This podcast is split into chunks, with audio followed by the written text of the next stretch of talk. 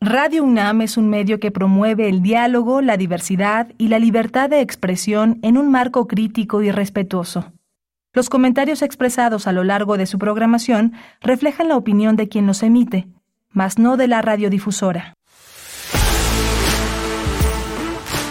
Radio UNAM presenta Prisma RU. Una mirada universitaria sobre los acontecimientos actuales. Prisma RU. Relatamos al mundo.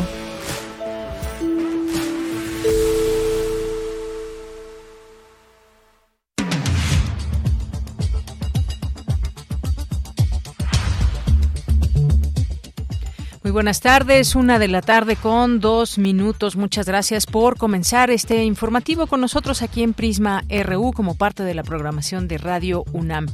Estamos en el 96.1 de FM. Le invitamos a que se quede las siguientes dos horas. Tendremos mucha información.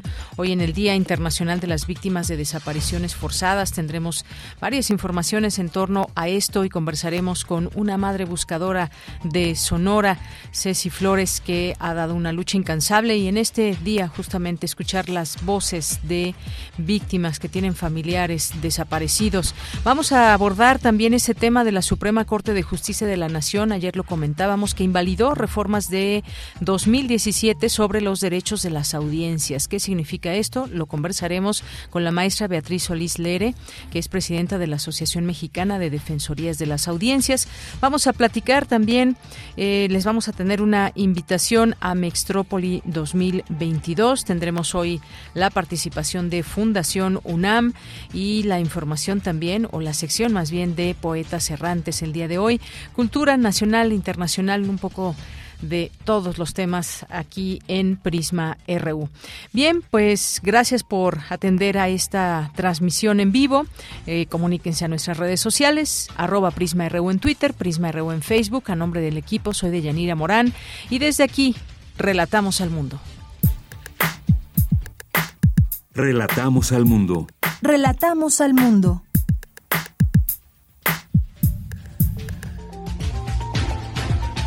En la información universitaria, este martes 30 de agosto, preside el rector Enrique Graue la inauguración de la cuarta edición de la Feria del Libro de los Universitarios y las Universitarias Filuni 2022. En la información nacional, en el Día Internacional de las Víctimas de Desapariciones Forzadas, Andrés Pacheco, subdirector de Derechos Humanos de Amnistía Internacional México, advirtió que nuestro país arriba a esta fecha con una profunda crisis en materia de derechos humanos. Este martes, colectivos de búsqueda se manifiestan en diversos estados del país y la Ciudad de México presentan el informe La desaparición forzada en México, una mirada desde los organismos del sistema de Naciones Unidas. El presidente Andrés Manuel López Obrador informó que el gobierno de México indemnizará a las familias de los 10 mineros que quedaron atrapados en una mina en Coahuila. Advierten en estudio que la Estrategia Nacional para la Prevención del Embarazo en Adolescentes está lejos de alcanzar su objetivo de erradicar para 2030 el embarazo entre mujeres de 10 a 14 años, o habríamos de decir entre niñas de 10 a 14 años, y reducirlo en 50% entre mujeres de 15 y 19 años de edad. Y en la información internacional, la Organización Mundial de la Salud informó que el descenso de casos registrado en varios países europeos es un indicio de que el brote de viruela del mono puede estar retrocediendo. Instó a aumentar los esfuerzos para eliminar la transmisión. Hoy en la UNAM, ¿qué hacer? ¿Qué escuchar? ¿Y a dónde ir? El Instituto de Investigaciones Históricas de la UNAM organiza el diplomado a distancia El papel de las mujeres en la historia de México, que será coordinado por las doctoras Berenice Alcántara, Lucrecia Infante Vargas y Marta Santillán Esqueda. Dicho diplomado se llevará a cabo del 13 de septiembre de 2022 al 13 de junio de 2023, los días martes de 17 a 20 horas, a través de la plataforma Zoom. Para mayores informes e inscripciones, consulta el sitio oficial y las redes sociales del Instituto de Investigaciones Históricas de la UNAM. No te puedes perder una emisión más de la serie Derecho a Debate, espacio radiofónico en el cual se analizan los temas de coyuntura nacional e internacional desde una perspectiva jurídica multidisciplinaria, donde la difusión de los derechos humanos y la cultura de la legalidad son siempre el eje rector de dichas discusiones. Derecho a Debate se transmite todos los martes a las 16 horas a través del 96.1 de FM. Hoy inicia la cuarta edición de la Feria Internacional del Libro de las Universitarias y los Universitarios, la cual contará con talleres, charlas y funciones de cine en torno a la producción editorial universitaria nacional e internacional. Te recomendamos el taller Manos al papel, trazando historias, que será impartido por integrantes del Sistema Universitario de Lectura, Universo de Letras. En este taller podrás conocer cómo todas las personas podemos imaginar y contar historias. La cita es hoy, en punto de las 16 horas, en el taller Universo de Letras de la Feria Internacional del Libro de las Universitarias y los Universitarios. Recuerda que durante la realización de las actividades de dicha feria es indispensable el uso de cubrebocas.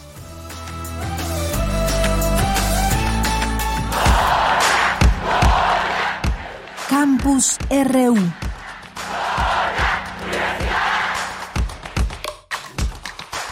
Bien, vámonos a nuestro campus universitario de este día 30 de agosto. Ya estamos en la antesala para terminar este mes, iniciar eh, septiembre, el mes de la patria y todo lo que conlleva todo esto otro informe de gobierno también y otras cosas. Ya estaremos platicando de ello. Por lo pronto nos enlazamos con mi compañera Virginia Sánchez porque inicia la Feria del Libro de los Universitarios y las Universitarias, la Filuni 2022. ¿Qué tal, Vicky? Muy buenas tardes. Hola, ¿qué tal, Deya? Muy buenas tardes a ti y al auditorio de Prisma RU. Así es, pues por cuarta ocasión el Centro de Exposiciones y Congresos de la UNAM será la sede de la Feria Internacional del Libro de las Universitarias y de los Universitarios Iluni 2022, que regresa al formato presencial para reunir a editores, académicos, bibliotecarios, investigadores, profesores y público en general y poder disfrutar de todas las actividades programadas del 30 de agosto al 4 de septiembre. Y en esta ocasión tendrá como invitadas a las universidades Complutense de Madrid y la Universidad de Costa Rica, quienes traen un interesante programa cultural y académico y, por supuesto, la exhibición de su catálogo editorial. Durante la ceremonia inaugural de esta mañana, el rector de la UNAM, Enrique Graue, señaló que la Filuni representa una oportunidad para caminar entre los estantes de las distintas casas editoriales, revisar títulos y dijo tomar en nuestras manos aquel texto que despertó nuestro interés y oler el peculiar olor de los libros. Asimismo, dijo, se trata de un reencuentro con nuestra naturaleza y esta nueva realidad, porque leyendo podemos aspirar a ser mejores. Escuchemos al rector. A las y los universitarios y a la sociedad en general, yo les convoco a disfrutar de esta feria, que es una fiesta cultural que nos permite acceder a las distintas propuestas editoriales universitarias a satisfacer la enorme variedad de intereses, a acercar también a las ciencias, las artes y las humanidades a todos y todas las interesados en ella, en la lectura y en la avidez del conocimiento. Redescubramos esta experiencia que es individual y colectiva, que surge de la interacción con el lenguaje escrito y de todas las imaginaciones que nos permiten entender nuestro entorno y la humanidad. Porque sólo así, efectivamente, leyendo, podremos ser mejores. Por su parte, la coordinadora de difusión cultural, Rosa Beltrán, detalló los ejes en los que se basa la programación de la Filuni 2022, que es post-patriarcado, post-pandemia y juventudes. Esto es lo que dijo al respecto. Pensamos estos ejes con la convicción de que es necesario encauzar nuestras reflexiones y acciones para dirigirnos a mejores territorios. Regresar del encierro es una oportunidad de reconfigurar el tejido social a través de la investigación, el arte y la ciencia. Todas las personas aquí reconocemos que las editoriales de las universidades e instituciones de educación superior son verdaderos laboratorios innovadores de la comunicación escrita. Sabemos que la materialidad del texto y las artes gráficas, así como el conocimiento generado y distribuido a través del libro universitario, tienen el potencial para transformar el mundo. Por ello, es tan necesario un espacio de reflexión entre los sellos editoriales universitarios, sus autores, sus autoras y las comunidades universitarias. Y como cada año en la Filuni se entrega el reconocimiento a la trayectoria de un editor universitario de, Iberoamérica. Y en esta edición, este reconocimiento se le ha otorgado al maestro Joaquín Díaz Canedo Flores.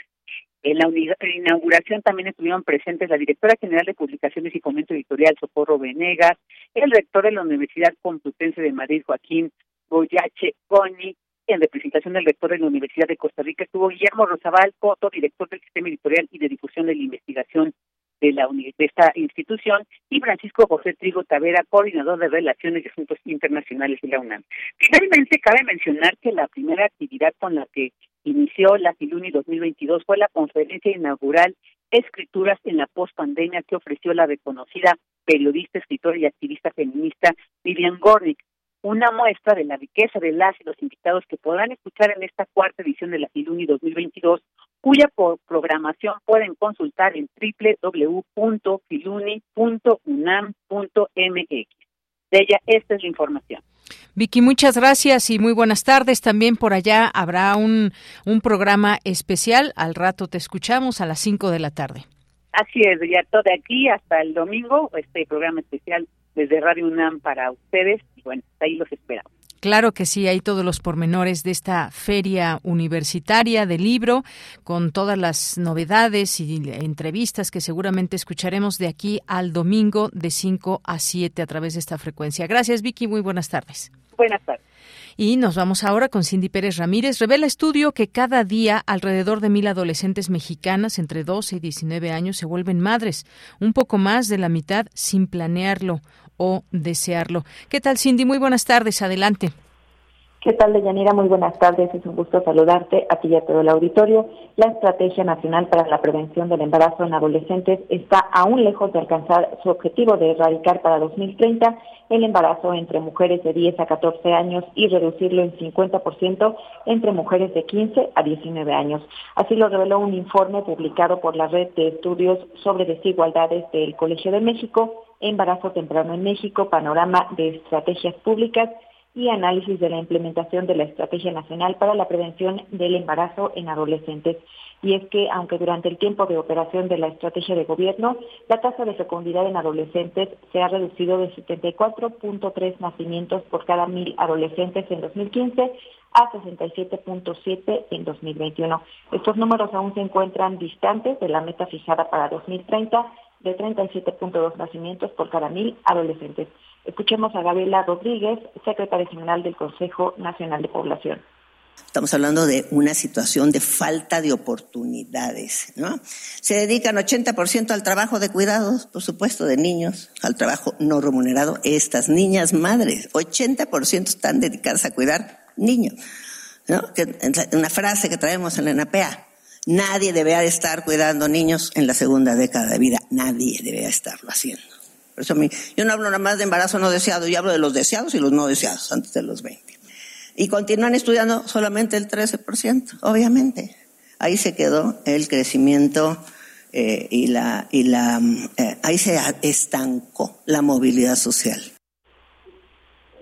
La falta de coordinación en la implementación de la estrategia, la falta de recursos económicos, infraestructura y personal necesario, así como acciones dispersas, no corresponden al enfoque de derechos sexuales y reproductivos y se ubican entre los principales obstáculos para esta estrategia. Cada día, alrededor de mil adolescentes mexicanas de entre 12 y 19 años se vuelven madres un poco más de la mitad sin planearlo o desearlo. Es Laura Flamand, coordinadora de la Red de Estudios sobre Desigualdades del Colegio de México.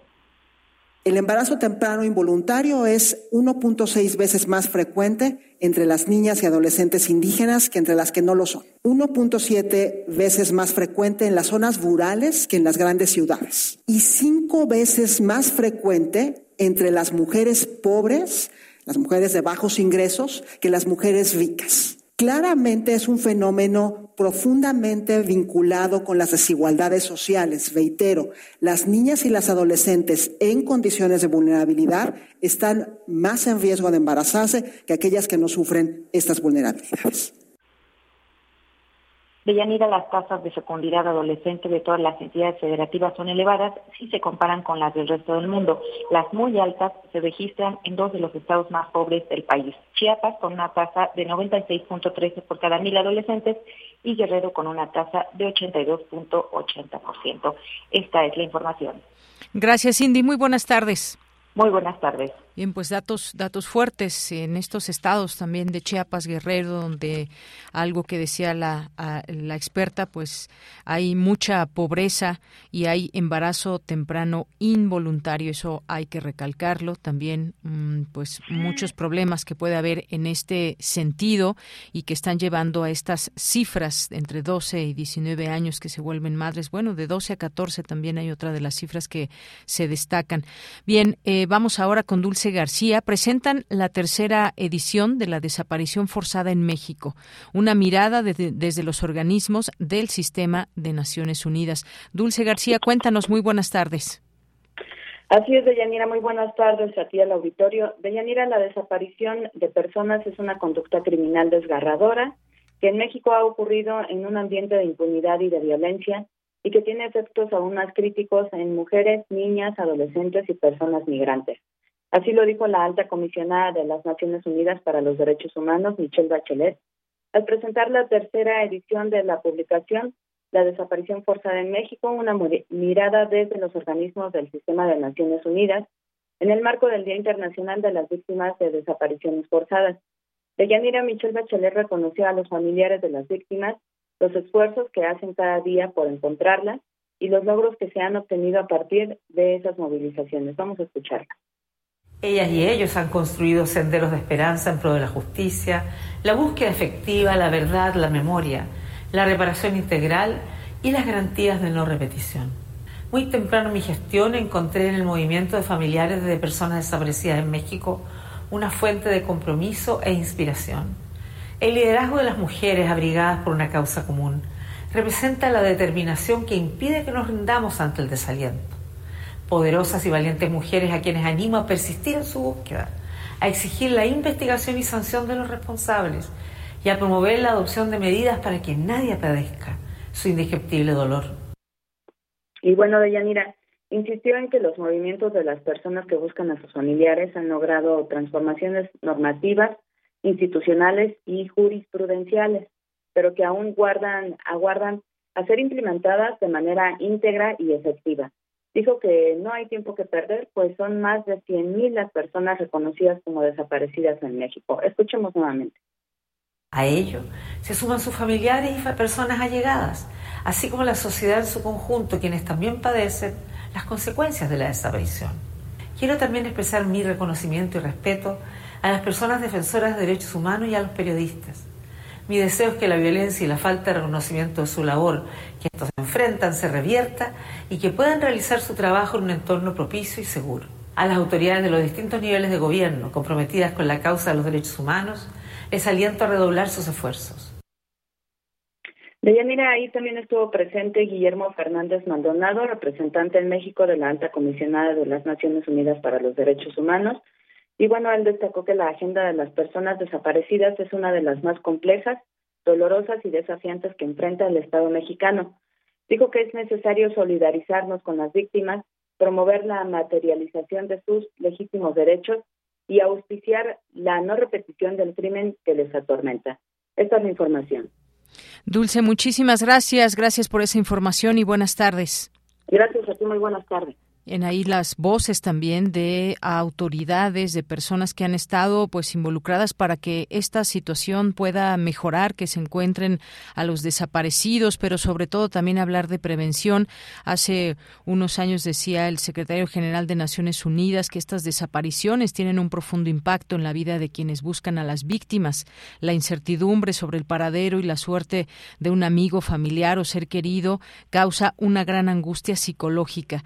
Debemos poner fin a este sufrimiento, avanzar hacia la rendición de cuentas, puede ayudar en el proceso de recuperación.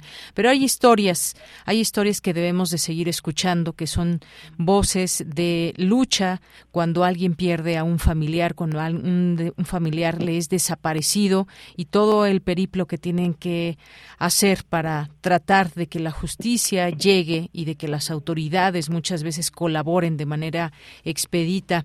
Eh, Luis Fernando Jarillo eh, estuvo hoy allá en estas diversas eh, marchas, este martes que se realizan manifestaciones de familiares de personas desaparecidas en varios puntos del país, de la Ciudad de México, por el Día Internacional de las Víctimas de Desapariciones Forzadas.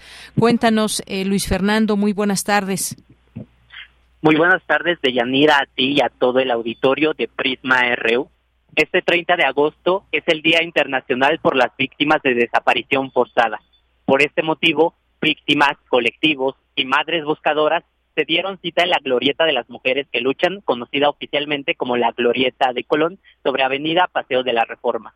De este sitio partieron a las nueve y media de la mañana para llegar a la Glorieta de las y los desaparecidos, lugar que los colectivos disputan con el gobierno capitalino pues después de retirar la palma centenaria que daba nombre a la glorieta, esta había sido rebautizada apenas el mes de junio pasado como la glorieta de la Huehuete a través de una consulta ciudadana. Los colectivos quieren que se renombre este lugar y sirva para la exigencia de búsqueda de sus familiares. Escuchemos parte de las manifestaciones de los colectivos. Familias, para nuestros seres amados, esta es la glorieta de las y los desaparecidos. Para eso se está creando este espacio de memoria, porque no solamente es buscar en fosas, no solamente es buscar en vidas, no solamente es buscar justicia, no solamente es exigirle al gobierno, es recordarle a la sociedad que nuestras familias, nuestros tesoros desaparecidos son personas y están presentes, son vidas y les tenemos que recordar. Les traemos al presente, a la hora, a la memoria, al corazón y es por eso que la glorieta de las y los desaparecidos está siendo tomada por las familias. Gracias. El 21 de diciembre de 2010, la Asamblea General de Naciones Unidas designó el 30 de agosto como el Día Internacional por las Víctimas de la Desaparición Forzada, junto con la exigencia de justicia debido al aumento de este crimen de lesa humanidad en diversas regiones del mundo y por el creciente número de denuncias de actos de hostigamiento, maltrato e intimidación a testigos de desapariciones o familiares. Una desaparición forzada ocurre cuando se arreste, detenga o traslade contra su voluntad a las personas o se les prive de su libertad por agentes gubernamentales, por grupos organizados o por particulares que actúen en nombre del gobierno o con su apoyo directo o indirecto, su autorización, su asentimiento y que luego nieguen revelar la suerte o el paradero de estas personas, a reconocer que están privadas de la vida, sustrayéndolas así de la protección de la ley. En México el registro oficial contabiliza más de 100.000 personas desaparecidas desde 1964 cuando se da el primer registro. Al 26 de noviembre de 2021, nuestro país había emitido 36 sentencias por delito de desaparición forzada de acuerdo al informe de la visita a México del Grupo de Trabajo sobre Desapariciones Forzadas o Involuntarias de Naciones Unidas. Durante la protesta en la que participaron familiares, la señora Flor de Liz Torres García del colectivo Huellas de la Memoria nos compartió la historia sobre la desaparición de su hijo José Eduardo García. Escuchemos. Mi hijo es una desaparición forzada. Mi hijo, lo, yo vengo del, del estado de Tabasco, de Comalcalco, Tabasco. Mi nombre es Flor Delis Torres García. Mi hijo desapareció el 22 de julio del 2021.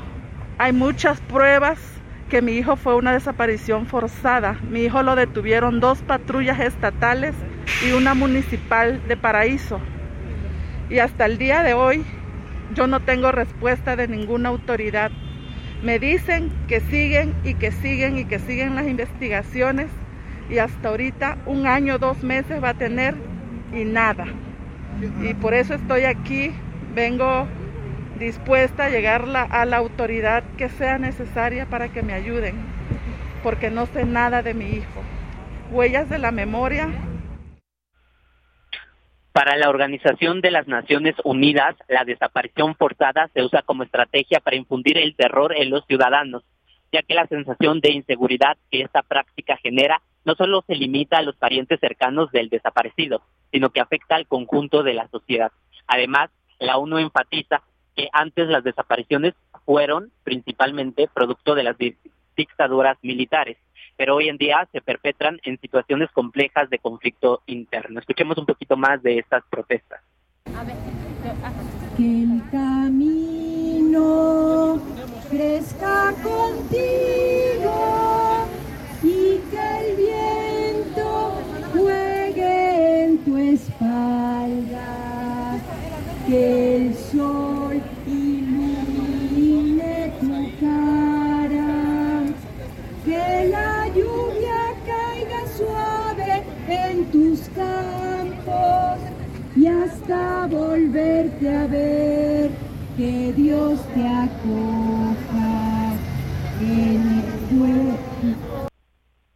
Durante el resto del día, en la glorieta de las y los desaparecidos, Habrá talleres de bordado, una exposición fotográfica de personas migrantes desaparecidas, una lectura dramatizada, coreografías y otros actos de memoria por las personas ausentes. Se convoca a cuerpar estas movilizaciones y a sumarse a la exigencia de justicia. A las 12 del día, estos colectivos partieron a la Fiscalía General de Justicia para continuar con las protestas del día de hoy, mientras que otro grupo más grande se dirige ahora mismo al Zócalo de la Ciudad de México. Esta es la información que tenemos de Yanira. Luis Fernando, muchísimas gracias por este amplio reporte. Hay algunos testimonios que podemos escuchar, como este de esta madre de Tabasco que nos pusiste y lo que está sucediendo en este momento. Muchísimas gracias. A ti, Deyanira, y a todo el auditorio por escuchar. Muy buenas tardes. Continuamos. Queremos escuchar tu voz. Síguenos en nuestras redes sociales. En Facebook como Prisma RU y en Twitter como arroba PrismaRU. 13 con 28 minutos, una, una madre que ha sido, que ha buscado a su hijo y que ha sido pues una mujer con, de mucha lucha y que fue es fundadora del grupo Madres Buscadoras de Sonora eh, ha contado su historia y pues ella eh, perdió a uno de sus hijos eh, justamente a través de la desaparición forzada. Patricia Flores Armenta esta fundadora de estas Madres Buscadoras de Sonora. Es un colectivo que se dedica a la búsqueda de personas desaparecidas. En octubre de 2015 en Los Mochis Sinaloa Alejandro Guadalupe, hijo de Ceci, de 21 años, fue desaparecido por un grupo de sujetos armados. De inmediatamente, inmediatamente ella levantó la denuncia por esta desaparición, pero no recibió respuesta por parte de las autoridades. Una vez que comenzaron con las investigaciones, estas no fueron favorables para dar con el paradero de su hijo. La situación se mantuvo igual y en 2019 Ceci decidió realizar la búsqueda por su propia cuenta. Eh, también mencionar que ese, ese año, Marco Antonio, de 31 años, y Jesús Adrián, de 13 años, los otros hijos de Ceci, fueron raptados por hombres armados en Bahía de Quino, Hermosillo, Sonora. Por todo esto, pues se fundó el colectivo Madres Buscadoras de Sonora y desde entonces ha logrado unir fuerzas de búsqueda de 630 personas que viven lo mismo que Ceci. La activista ha encontrado varios cuerpos de personas, ha ayudado a localizar a otras que se creían fallecidas y pues bueno, esta es parte de su historia. Ella un 10 de mayo, justamente un día de las madres, Ceci recuperó a Jesús Adrián porque sicarios le devolvieron al menor tiempo después de su desaparición. El caso es que ah, como Ceci Flores, hay muchas mujeres en este país que se han unido a colectivos. Hemos charlado aquí en otros momentos con colectivos de otros estados de la República Mexicana para escuchar esas voces de mujeres, sobre todo que se han unido para, eh, pues, en solidaridad entre ellas mismas y buscar eh, a sus hijas, a sus hijos y sobre todo también seguir pidiendo justicia y seguir pidiendo la colaboración de las autoridades de los distintos órdenes de gobierno. Queríamos escuchar a Ceci Flores, eh, ya parece ser que la están enlazando, dado que nos eh, comentaba desde el día de ayer que estaría en algunas reuniones, pero sin duda importante siempre escuchar la voz de una de estas mujeres, mujeres valientes, mujeres que con todo el dolor de su corazón pues han estado presentes en esta lucha. Y hoy Día Internacional de las Víctimas de Desapariciones Forzadas, pues queremos platicar con, con Ceci Flores, que como les decía, pues ha formado este grupo y amablemente nos toma esta llamada. Ceci Flores, muy buenas tardes. Hola, muy buenas tardes. Muchas gracias por la invitación para que nuestra voz escuchada. Claro que sí, que la voz escuchada. Yo hacía un recuento antes de que eh, lográramos esta comunicación de tu caso, Ceci Flores, de cómo has buscado intensamente a uno de tus hijos y todo, pues toda esta batalla que has dado, pero sobre todo has unido a mucha gente también. Me gustaría que nos platiques, pues un poco todo este camino y sobre todo qué has encontrado en este camino en, como respuesta de parte de las autoridades y también en este camino con muchas otras madres y familiares de víctimas de desaparición forzada?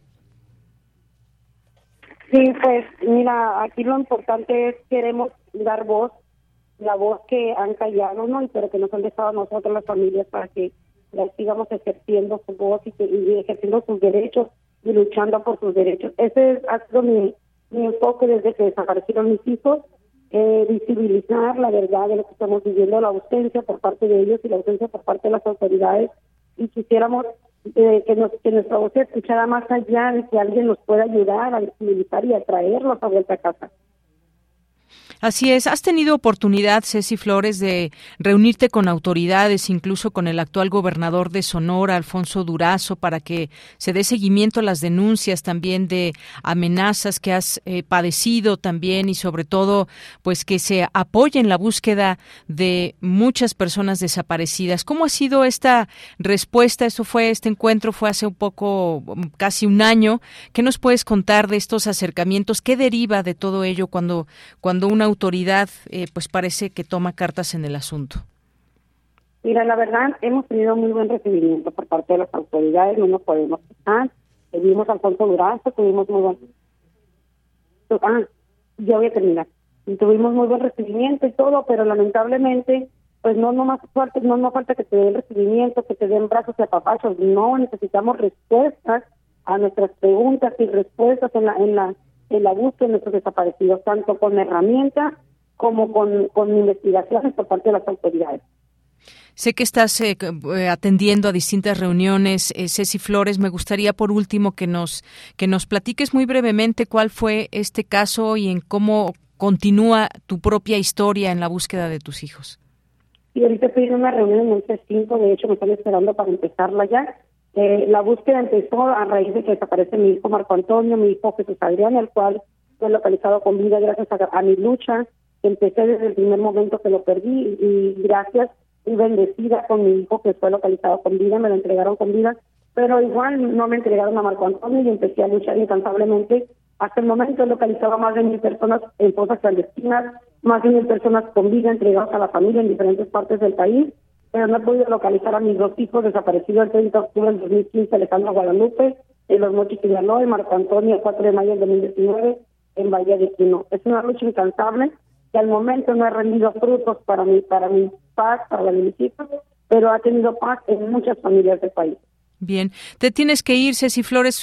Simplemente te pediré un mensaje para la gente que te está escuchando hay que luchar por nuestros desaparecidos, que hay que alzar la voz por ellos, que hay que salir al monte con Picupala de hoy. Nuestra marcha del día de hoy se llama la Marcha de las Palas. Es una marcha única en el estado de Sonora, no ha habido una marcha igual y queremos que sea el día de hoy donde la gente visibilice que es verdad y que más que nada sensibilice ante lo que estamos viviendo a las madres. Tener que cargar una pala en nuestra mano, en igual de cargar a nuestros hijos en los brazos nuevamente. Entonces, el día de hoy vamos a alzar la voz lo más fuerte posible para que podamos ser escuchados y que nuestros hijos vuelvan pronto a casa. Muy bien. Ceci Flores, desde aquí, desde la Ciudad de México, un abrazo. Igualmente, muchísimas gracias. Muy buenas tardes. Gracias, Ceci Flores, por esta lucha, por compartirnos también esta parte tan dolorosa de, de, su historia y ahora pues encabezando también estas distintas reuniones. No, no termina el trabajo, no termina la lucha. Esta marcha que nos dice la marcha de las palas, otra de las distintas marchas que se están dando en la República Mexicana. Eh, dábamos cuenta también hace unos momentos de eh, mm, pues distintas eh, también reunidos aquí en la Ciudad de México para hacer visible eh, esta voz y estas intenciones, por supuesto, de no cejar hasta que encuentren a sus familiares desaparecidos. Y bueno, pues por otra parte también eh, siempre el reclamo muchas veces de las autoridades, otras tantos, pues qué bueno que se pongan a hacer su trabajo que corresponde, que es buscar a las víctimas, pero pues no ya que pase mucho tiempo, sino al momento en que se reportan, cuáles son los protocolos, desde dónde falla esta, eh, este letargo para salir a buscar a las personas. Bien, pues es parte de lo que hoy quisimos traer aquí en este espacio. Eh, pues recordando toda esta eh, intención y acciones que hacen muchas personas de, desaparecidos en este Día Internacional de las Víctimas de Desapariciones Forzadas. Continuamos. Queremos escuchar tu voz. Síguenos en nuestras redes sociales. En Facebook como Prisma RU y en Twitter como arroba PrismaRU.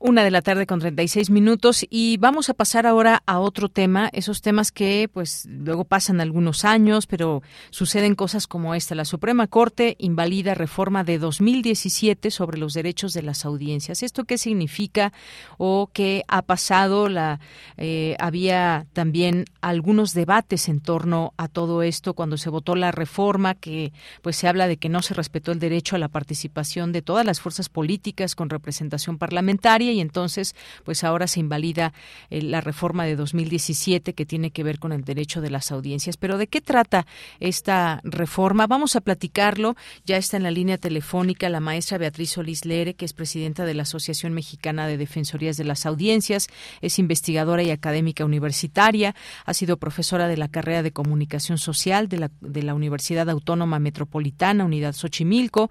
A lo largo de su carrera profesional ha realizado una gran cantidad de actividades relacionadas con la difusión, promoción y valoración de los medios de eh, servicio público y es una de las protagonistas en el proceso y debate en torno a la legislación y la modernización del marco jurídico de los medios y las telecomunicaciones en México y América Latina. Ha sido defensora de las audiencias también en Radio Educación y el Sistema Público de Radiodifusión del Estado mexicano. Maestra, bienvenida, muy buenas tardes. Bienvenida, muy buenas tardes, mucho gusto en saludarte y saludar a todas nuestras audiencias. Muchas gracias. Eh, maestra, pues, ¿qué le parece esto que dio a conocer ayer la Suprema Corte que invalida esta reforma de 2017 sobre los derechos de las audiencias, dado que pues no hubo la participación o representación parlamentaria eh, necesaria y con este decreto pues eh, se eliminó la obligación, hay que recordarlo, de diferenciar entre opinión e información en los noticieros en televisión y radio. ¿Qué le pareció esta, eh, esto que pasó ayer en la Corte? Mira, a mí me parece que, que resultó muy importante que la Suprema Corte atendiera a una acción de inconstitucionalidad que estuvo guardada durante cinco años. Me parece que este, resulta importante que, se reflexione y se, y se defina algo que está cuestionado desde, su propio nacimiento, como fue esta reforma que le llamamos contrarreforma contra los derechos de las audiencias. Este, se atiende a la acción de inconstitucionalidad este, promovida por 47 senadores de la legislatura anterior este, y que fundamentalmente tenía dos, dos grandes partes. El día de ayer solamente se refirió la Corte a una de las partes de, de la acción de inconstitucionalidad sin invalidar la segunda, sino ellos consideraron que era fundamental la primera porque es la más evidente, que es una, un desaseo en, en el procedimiento legislativo que se, que se realizó para esa reforma en el 2017.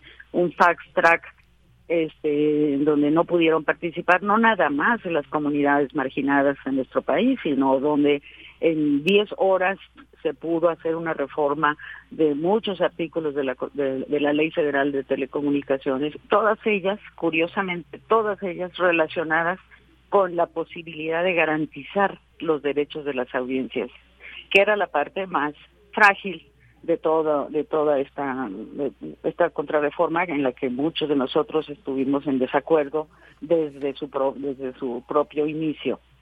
Porque un derecho aunque esté en la Constitución si no existen mecanismos para su defensa y garantía resultan muchas veces derechos de papel. Y creo que las audiencias de la radiodifusión merecen mucho más que eso hay quienes han en este entrado a este debate, quienes opinan que pues no es posible que se distinga entre la opinión y la información, pero hay también esas voces que dicen claro que se tiene que hacer, aludiendo también a códigos de ética y sobre todo derechos de las audiencias. ¿Podría abundar un poco en esto? ¿Cuál es en este sentido el derecho de las audiencias cuando escucha eh, un noticiero de radio o cuando lo escucha y lo ve por televisión, maestra? Sí, fundamentalmente, y nada más esto me parece que sí es fundamental que lo, que lo sepamos. Esta parte de la distinción entre presentar mecanismos para poder, distinguir claramente entre la información y la opinión de quien la presenta es uno de los diez derechos que están en la ley. Es una parte que de alguna manera yo quiero pensar este, que no es malintencionada, pero sí es mal informada. Es una sola de las partes que se reformaron en el 2013. No sé la razón por la cual ese sea el meollo fundamental de, ese derecho a las audiencias. Cuando nosotros como audiencia escuchamos un noticiero, eh, eh, escuchamos información y escuchamos la opinión, lo cual es absolutamente válido y nadie lo cuestiona. Simplemente que las audiencias estén informadas de que lo que sigue es la opinión. Y yo te esto puedo decir, este es el hecho, yo opino que tal cosa, tal cosa. Y a punto, ahí se acabó el problema. No se está atentando contra nada, sino a la, se, se está buscando la transparencia al momento de informarme como audiencia. Que tú me digas, este es el hecho y esta es mi opinión, lo cual es absolutamente válido y, y, necesario en muchas ocasiones. Yo como audiencia ya sabré si la creo o no la creo, si estoy de acuerdo o no estoy de acuerdo. Las audiencias sí, somos mayores de edad, claro, todos tenemos esa capacidad, pero que haya transparencia en lo que me dicen. Y es uno, uno, es la fracción 3 del artículo 256 que habla de ese derecho de las audiencias y habla de muchos otros derechos de audiencias. El problema no eran tanto los derechos que ahí estaban, sino cómo me los ibas a garantizar y a proteger a mí como audiencia, que finalmente tú debes compartir conmigo probablemente que el fin último de los medios de comunicación es comunicarse con sus audiencias. Para ellos trabajamos. Por Para las audiencias se trabaja. Y entonces, pues esa responsabilidad que tenemos de transparentar lo que lo que decimos y lo que hacemos este, promueve evidentemente una relación más democrática. Estoy totalmente de acuerdo con usted y esa es mi opinión, maestra, en torno a todo esto. Y pues vuelve a ser entonces vigente esta obligación para que en radio y televisión se distinga también entre publicidad y contenido, porque muchas veces justamente y quizás por eso mucha polémica entre quienes no están de acuerdo con esto, es que pues a veces se presenta una publicidad como una información y se da eh, por hecho con los famosos infomerciales, por ejemplo, que en otro momento eran mucho más constantes en los medios de comunicación, pero esto sin duda hay que dejarlo muy claro, es, sí se debe de distinguir, es un derecho además de las audiencias. Exactamente, y, sí, y, y, además este este derecho o esta obligatoriedad de parte de los concesionarios este, no nada más está establecida en la ley del, del 2014, viene desde el artículo sexto constitucional en la reforma del 2013 distinguir, está prohibida la transmisión de, de, publicidad o propaganda presentada como información, dice el artículo sexto de la Constitución. Por lo tanto, la ley tiene que retomar esa prohibición para convertirla en un derecho de las audiencias. Ese es un derecho de las audiencias, así como la la prohibición a cualquier contenido discriminatorio, a cualquier contenido violatorio de cualquiera de los derechos humanos, al respeto a la, integridad de, la, de, las niñas, las niñas y los adolescentes, qué sé yo, una serie de derechos que tienen que estar presentes en los contenidos que recibimos de hoy un servicio público de interés general, como lo dice la Constitución. Entonces, me parece que sí, y, y qué bueno que se avanza en eso, porque realmente el dejar a los derechos de las audiencias y el garante sea el posible violentador de esos derechos, como, como, como se quiso con la reforma, con la reforma, es finalmente es convertirlos en juez y parte a los propios concesionarios eh, y quitar o eliminar o, disolver la figura de la, del órgano regulador, por un lado, y de la Defensoría de las Audiencias, que somos los mediadores entre las audiencias y el medio, para garantizar que los derechos se atiendan. Efectivamente, y hay que recordar 2017 que fue con ese voto mayoritario del PRI. Ahora se habla de que no hubo la representación eh, que debiera haber eh, partidaria. Se anuló, se invalidó este decreto ahora por la Suprema Corte y serán los legisladores los encargados de decidir si se vuelve a discutir sobre la materia. ¿Será necesario, como ve usted, que se exponga eh, ahí con los legisladores? tendremos que esperar finalmente, sí, como, como bien se dice, al engrose y a, la, y a la comunicación que la Suprema Corte haga al Congreso de la Unión. Lo que la, repercusión inmediata es se invalida todo el decreto de la reforma del 2017, por lo tanto las cosas quedan como estaban en la ley del 2014. No es que haya un vacío jurídico, sino ahí estaban. Se reformaron unas algunas cosas, eh, como el de la autorregulación. O sea, que, que el ICETEL, el órgano regulador, no se meta para nada ni a 200 kilómetros a la distancia este, con, con la garantía de un derecho, porque es responsabilidad. Entonces, este, se regresa al ICETEL mismo su atribución de emitir los lineamientos para que se atiendan a los derechos de las audiencias, por ejemplo, cosa que incomoda a muchos radiodifusores y, directores de televisión. Eso les incomoda, porque porque cuando no quieren respetar a sus audiencias, pues les incomoda cualquier cosa que tengan que hacer extra. Esa es mi opinión. Sí, sí, sí. Y, bueno, pues sí. Sí, y, realmente no no es que no es que con lo que hizo hizo ayer la corte se tenga que volver a legislar si en algún momento el Congreso decide reformar A o B de la ley federal de telecomunicaciones, están en todo su derecho, argumentándolos, los cambios. Pero simplemente hoy se deroga lo que pasó en el 17 y se regresa a lo que estaba, eh, eh, está en la, está en la ley del 2014. Efectivamente. Es lo que tenemos hoy con la definición de la Corte de ayer. Claro, es lo que tenemos hoy. Solamente comentar este dato. La reforma de 2017 recibió 72 votos a favor eh, de la mayoría en ese momento, conformada por el PRI, eh, Acción Nacional y el Partido Verde Ecologista. Hubo 13 votos solamente en contra y eh, además tres abstenciones. Y finalmente usted mencionaba esto muy importante. O hay, hay otros derechos también por parte de las audiencias. Siempre nos gusta o me gusta aprovechar estos espacios sobre todo con una experta como usted, para hablar justamente de estos derechos que ya se incluyen en, en la ley, porque muchas veces esta figura del defensor de las audiencias, pues a veces, pues en distintos medios de comunicación, algunos que la tienen, pues depende de la radiodifusora a la que pertenece, no hay un proceso específico, y esto es justamente lo que se quiere avanzar en los derechos de las audiencias, maestra. Sí, y en el compromiso ético que, los, que los concesionarios, operadores de un bien de la nación para dar un servicio público, este, se, se comprometan éticamente a aquellos a quienes sirven, que son las audiencias, este, que también eso es muy importante. Y sí, ahí están los derechos de las audiencias y los tenemos que conocer para hacerlos valer.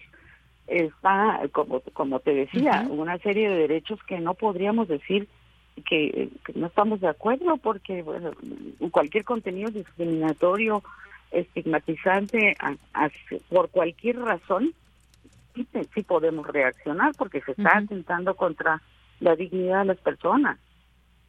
Este o, otro derecho que es muy simple y, además muy regularmente atendido por quienes estamos escuchando radio o viendo televisión, esa, esa obligación a que los niveles de audio y de video sean iguales en el transcurso de todo el tiempo y no se modifiquen.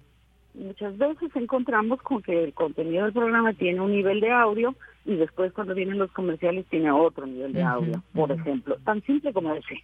Claro, para destacar ciertos contenidos. A tener el mismo nivel de audio en todos los contenidos de la, que nos ofrecen los medios. Tan simple como ese, técnicamente hablando, que se conserve el mismo nivel del audio. Que si hay un cambio de la programación, me la avisen. Me avisen. E, ese es otro derecho que tenemos las audiencias tú me dijiste que tu programa del día era este y de pronto me encuentro que no es. Cuando menos explícame por qué lo cambiaste. Punto. Efectivamente. Porque a mí como audiencia. Y eso es lo primero que tenemos que empezar a, a tener muy claro. Los, que los que tienen la, el enorme privilegio de comunicarse a través de un medio de comunicación tienen que pensar en sus audiencias antes que en sus propios intereses. Así es. Bueno, pues ahí están. Son muchos los derechos que tienen las audiencias y que, pues desde aquí siempre hacemos este exhorto que lo hagan valer. Radio y TV UNAM tiene, eh, tiene una defensora guía de las audiencias y, por supuesto, siempre importante destacarlo.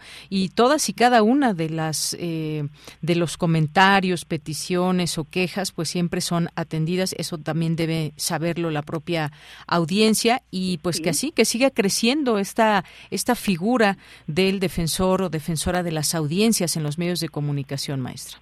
Así lo es y yo a mí, a mí me parece que es fundamental, sobre todo en una casa de estudios, en una, institución como la UNAM, de la que, por cierto, me, honra pertenecer al Consejo Ciudadano de Radio UNAM y de TV UNAM. De tal manera que mi compromiso con la institución este, sigue siendo válido a pesar de que hace muchos años salí de ahí. Así es. Bueno, pues no me resta más que agradecerle estos minutos aquí en Prisma RU de Radio UNAM. Maestra, gracias por estos comentarios. No, al contrario, muchas gracias a ti por tu interés. De, Hasta luego. Muy buenas tardes. Pues sí, siempre atender estos eh, estos temas que tienen que ver con las audiencias y luego de lo que dio a conocer ayer la Suprema Corte, pues no queríamos dejar pasar este tema y dejar en claro estos derechos y estas posibilidades también de que podamos distinguir desde los medios de comunicación a través de sus noticiarios, sus informativos, pues qué es opinión, qué es información y sobre todo pues para cerrar la puerta muchas veces a esas malas intenciones que hay de destacar ciertos contenidos que van como información, pero en realidad es publicidad, por ejemplo. Bien, pues continuamos. Prisma RU. Relatamos al mundo. Bien, nos vamos ahora, ya está en la línea telefónica Andrea eh, Griborio, que es directora del Festival de Arquitectura y Ciudad Mextrópoli, este festival de arquitectura eh, que celebra su novena edición este 21 de septiembre. ¿Qué tal, Andrea? Bienvenida, muy buenas tardes. Muchísimas gracias, buenas tardes a todos los que nos escuchan y bueno, y gracias por el espacio. Pues gracias a ti, cuéntanos qué habrá del 21 al 25 de septiembre aquí en la Ciudad de México. Pues del 21 al 25 de septiembre la Ciudad de México pues se viste de fiesta y, y eso en torno a temas que tienen que ver con la arquitectura, con la ciudad, eh, con el diseño, pero con la arquitectura entendida en un sentido mucho más amplio que quizás los que nos escuchan conocen, o sea, no es solo digamos hacer que los edificios sean más bonitos, etcétera, sino realmente la arquitectura desde ese compromiso social que que debe tener, porque finalmente lo que hacemos los arquitectos es diseñar, pensar y construir los espacios en los que nos movemos los seres humanos. Entonces, eh, bajo el tema habitar al margen, vamos a estar precisamente poniendo sobre la mesa, bueno, hay más de 120 actividades, conferencias eh, magistrales, mesas de diálogo, eh, cine y arquitectura, también talleres, exposiciones, vamos a tener más de unas ocho exposiciones eh, que tienen que ver con arquitectura y con ciudad y sobre todo también vamos a tener la apropiación del espacio público, la instalación de 15 piezas diseñadas por distintos arquitectos, estudiantes, colectivos que van a estar en la Alameda Central de, la Ciudad de México para, bueno, para que, como decía en un principio, celebremos la ciudad, el diseño y la arquitectura, todos los ciudadanos, ¿no? Encontrándonos en ese espacio público eh, que finalmente es, un, es el espacio de todos, el espacio que todos tenemos en común. Efectivamente, y este espacio, esta, eh, este festival que sirva para esas reflexiones, justamente para ese encuentro, para dimensionar también cómo desde la arquitectura hay un potencial para proponer, por ejemplo, soluciones a los retos urbanos del siglo XXI. Aquí me gustaría detenerme, también hay esa parte de propuesta por parte de la arquitectura. Sí, así es, y de hecho el, tema en el que se centra esta edición del festival, precisamente como es, habitar al margen, porque buscamos eh, visibilizar, compartir, exponer experiencias y proyectos que realmente en lo que se centren es en buscar soluciones de hábitats más alternativos, de maneras de habitar más sostenibles, eh, cómo nos podemos vincular con otras disciplinas, cómo podemos hacer y pensar en una arquitectura más social, eh, que parta de la reutilización o el reciclaje de, materiales, eh, de entender cómo podemos participar o, actuar ante la crisis climática. Vamos a hablar de espacio público, de ciudad, de movilidad, de género, de de participación. Entonces, finalmente, eh, es, es la arquitectura en, en toda su expresión, en un sentido bastante amplio, donde toda la ciudadanía no solo es bienvenida, sino que la necesitamos como participante. Claro, son muchas actividades. Esta de las más importantes eh, que mencionábamos de estas soluciones de retos urbanos del siglo XXI, pues una exposición también que se llevará en, en el Colegio de San Ildefonso o también habrá estas conferencias en el Teatro Metropolitan. Importante también porque se reunirán y se podrán escuchar voces muy relevantes o de las más relevantes en la arquitectura contemporánea. Hay un arquitecto japonés, por ejemplo, Shigeru Ban, que pues, exactamente ha sido galardonado y que pues nos abre también estas posibilidades, perspectivas de entender la arquitectura en estos en estos tiempos. Sí, así es. Por ejemplo, Shigeru Ban es ganador del premio Pritzker, que es como el Nobel de la arquitectura, precisamente eh, por, por atender eh, desde la arquitectura lugares con desastres naturales. O sea, fue quien, por ejemplo, todo el plan de de construcción y diseño de viviendas para los afectados con los terremotos de Japón hace algunos años o, o, en Haití. Entonces es la arquitectura como solución a los problemas de, habitabilidad. También, por ejemplo, ahí tendremos la conferencia de un colectivo muy joven de Barcelona llamados La Col, que precisamente buscan o trabajan en, en, hacer viviendas, viviendas sociales, pero pensado desde, la, desde el modelo de cooperativas, desde el modelo de la, de la de la sociedad y las responsabilidades compartidas en los temas de la vivienda colectiva. Creo que hay, bueno, y muchísimos más, eh, vienen arquitectos pues de Suiza, de Londres, de Chile, de Colombia, que van a estar en estas 15 conferencias este, en el Teatro Metropolitan el miércoles 21. También, como mencionabas, eh, esta edición se, se realiza en alianza con la doceava Bienal Iberoamericana de Arquitectura y Urbanismo y son precisamente eh, tres exposiciones las que van a albergar los contenidos de la, de la BIAU. Una va a estar en el Colegio San Ildefonso, en, eh, pues compartiendo los 84 proyectos premiados y finalistas de esta edición de la Bienal, proyectos que además agregan a sus categorías, digamos, además de obras, publicaciones o programas académicos, la categoría de acciones al margen, precisamente premiando eh, esas acciones que van más desde lo social y lo participativo y donde otras disciplinas se vinculan a la arquitectura y, al diseño. Entonces esto va a estar en San Ildefonso, también en el Centro Cultural de España tendremos otra exposición. El Museo Franz Mayer también. En el, sí, en el Centro Cultural de España, otra que tiene que ver contenidos de la Bienal, así como también en Lago Algo, en, el, bosque de Chapultepec. Y en el Museo Franz Mayer, la exposición Ciudades de Agua de la arquitecta mexicana Loreta Castro, que pues hace un análisis, la verdad, fantástico de entender el agua, cómo nos relacionamos con el agua, pero el agua como infraestructura de las ciudades, en una ciudad como, como la Ciudad de México, además que el agua ya no la vemos, pero, pero está presente en su genealogía y también en, el Museo de la Ciudad de México tendremos, por ejemplo, dos exposiciones, una de, un, fotógrafo brasileño que ha recorrido toda América Latina fotografiando la arquitectura moderna, se llama Leonardo Finotti y su exposición Latinitudes, y la exposición de la arquitecta Tatiana Bilbao, eh, también en el Museo de la Ciudad, que, que creo que sin duda es una de las arquitectas más destacadas del panorama contemporáneo, no solo mexicano, sino a nivel global. Entonces va a ser interesantísimo pues poder también contrastar ¿no? estos distintos trabajos, este eh, no solo de, arquitectos o arquitectas este, de, México, sino también de otras de otros lugares.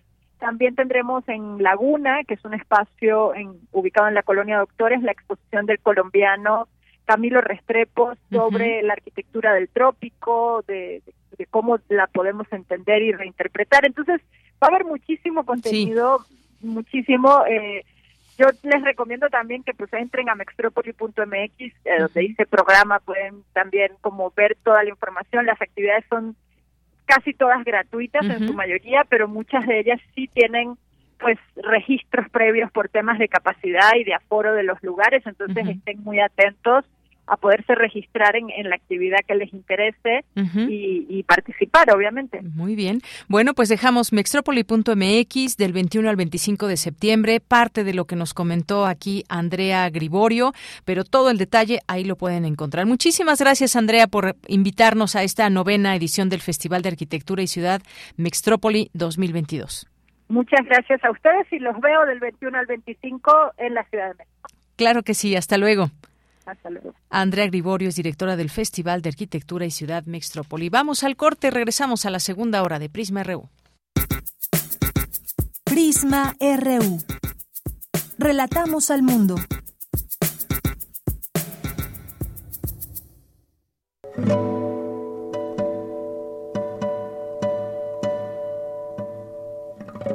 Hola, soy Ana Lara y los invito a descubrir quiénes son los compositores contemporáneos, qué escriben y quién los interpreta. La cita es todos los miércoles a las 18 horas en Nació una nueva música, por supuesto en Radio UNAM 96.1 FM, Experiencia Sonora.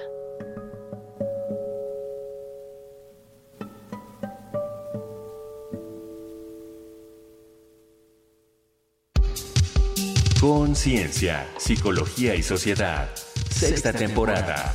Todos los lunes a las 6 de la tarde por el 96.1 de FM y por internet en radio.unam.mx. Con nuevas especialistas e investigadores en la ciencia psicológica. Radio UNAM.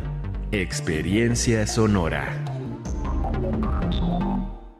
¿Por qué es valioso actualizar tu INE cuando te cambiaste de domicilio?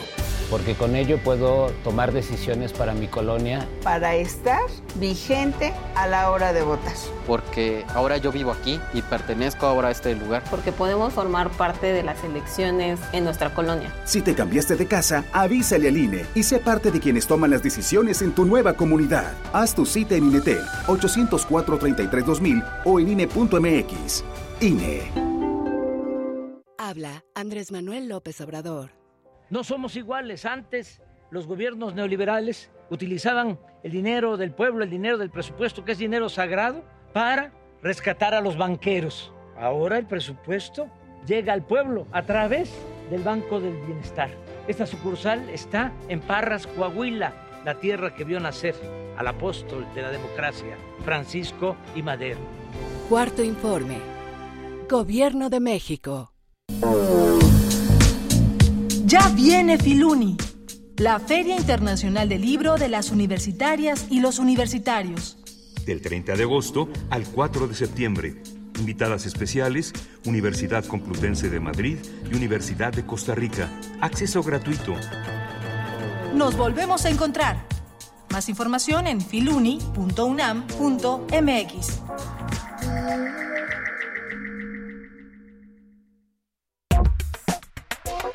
Tu opinión es muy importante. Escríbenos al correo electrónico prisma.radiounam@gmail.com.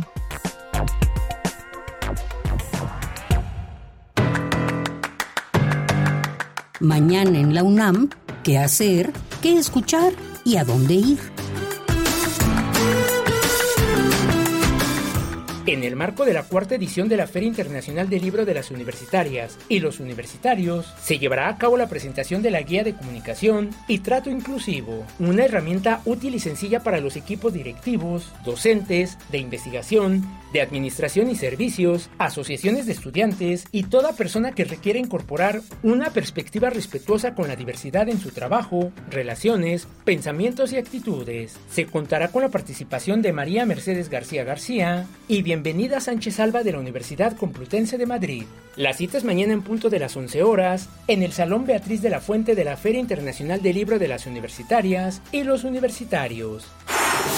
Aún puedes inscribirte en el Diplomado sobre Prevención de la Violencia y la Criminalidad 2022, coordinado por la doctora Patricia Lucila González Rodríguez del Instituto de Investigaciones Jurídicas y el doctor Pedro Isnardo de la Cruz de la Escuela Nacional de Trabajo Social de la UNAM. Las sesiones de dicho diplomado se llevarán a cabo a distancia del 1 de septiembre de 2022 al 31 de enero de 2023. Para mayores informes consulta las redes sociales del Instituto de Investigaciones Jurídicas de la UNAM.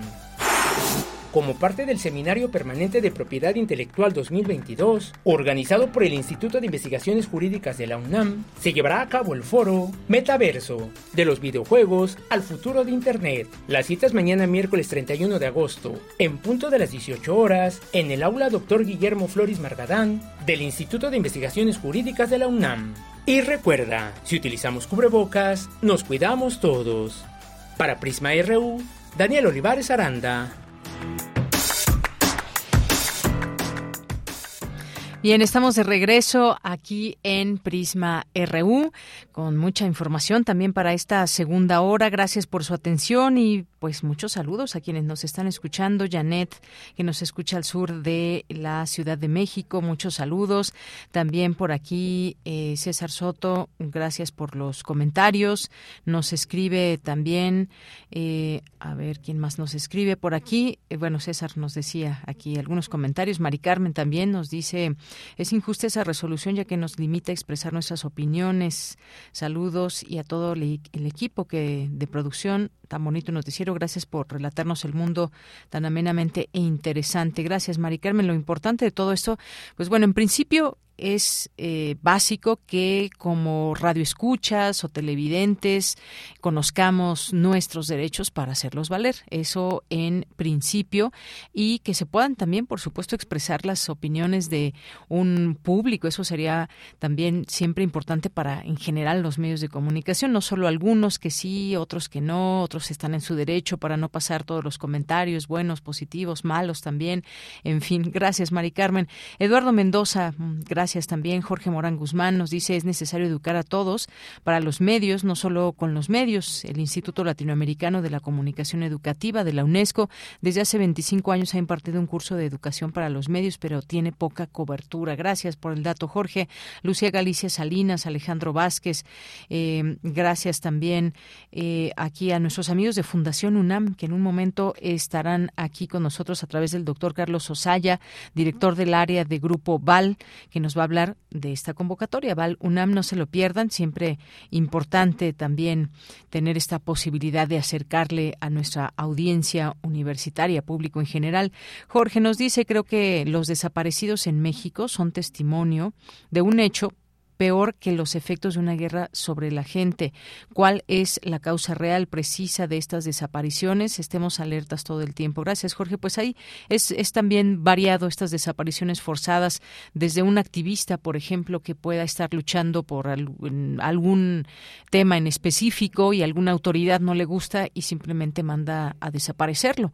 Eh, estas desapariciones forzadas, muchas veces que se dan por cuestiones políticas, en otras pues simplemente no se sabe por qué se desaparece a un joven, por ejemplo, que va transitando por una carretera. No hay eh, una sola razón de todo esto. Gracias. El Crunco también saludos. Diana Elguera, eh, también muchos saludos. Eh, Matías Carrasco.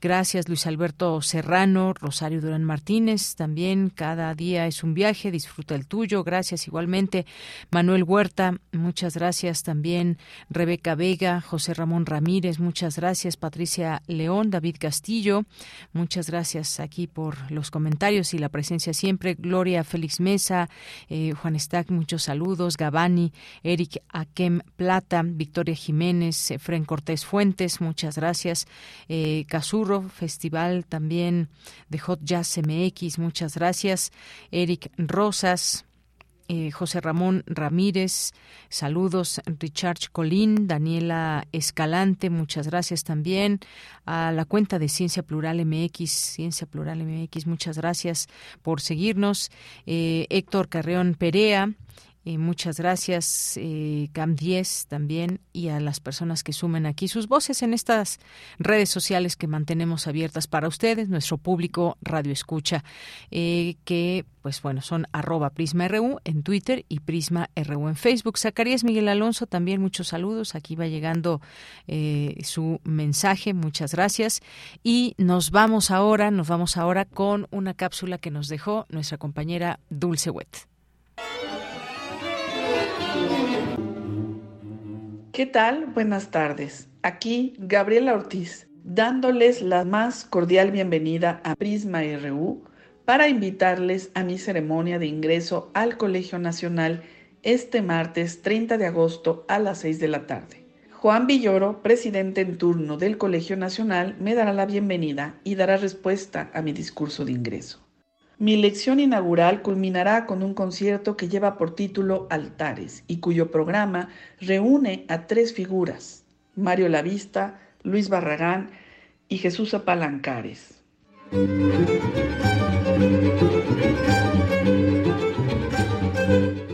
A cargo de Alejandro Escuer, flauta, Carla López Especiale, mezzo soprano, Edith Ruiz, piano y el cuarteto de cuerdas José White. Este martes 30 a las 18 horas tenemos una cita. Allá nos vemos.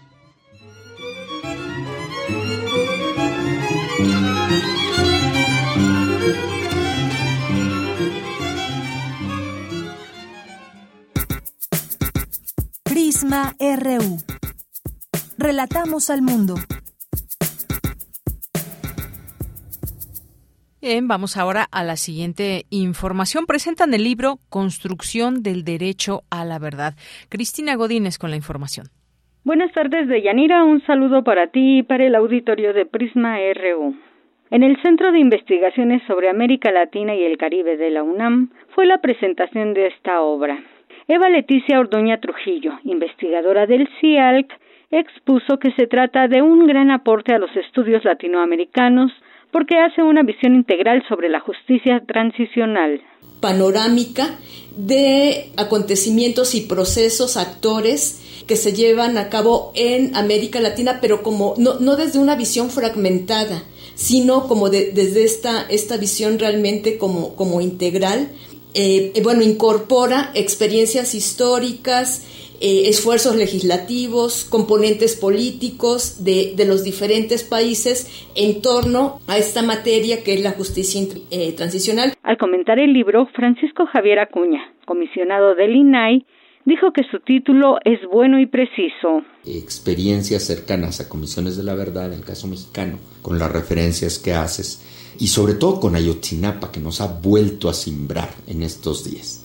Yo quiero decir, la construcción del derecho a la verdad debiera ser omnicomprensiva y no solo verla como se ha logrado ya internacionalmente, ahí sí lo reconozco con muchísima mayor precisión, como una faceta o una, eh, una sangría que permite la rectificación del Estado por la comisión eh, eh, de horrorosos crímenes de lesa humanidad, de espantosos sucesos que de manera amplia, colectiva, masiva, han lacerado, han vulnerado a la sociedad humana. De Yanira, el libro Construcción del Derecho a la Verdad, una mirada desde el Sistema Interamericano de Derechos Humanos y su impacto en Latinoamérica, es una publicación del CIALC. Este es mi reporte. Buenas tardes. Gracias, Cristina Godínez. Muy buenas tardes. Vámonos ahora a la información internacional a través de Radio Francia. Relatamos al mundo. Relatamos al mundo.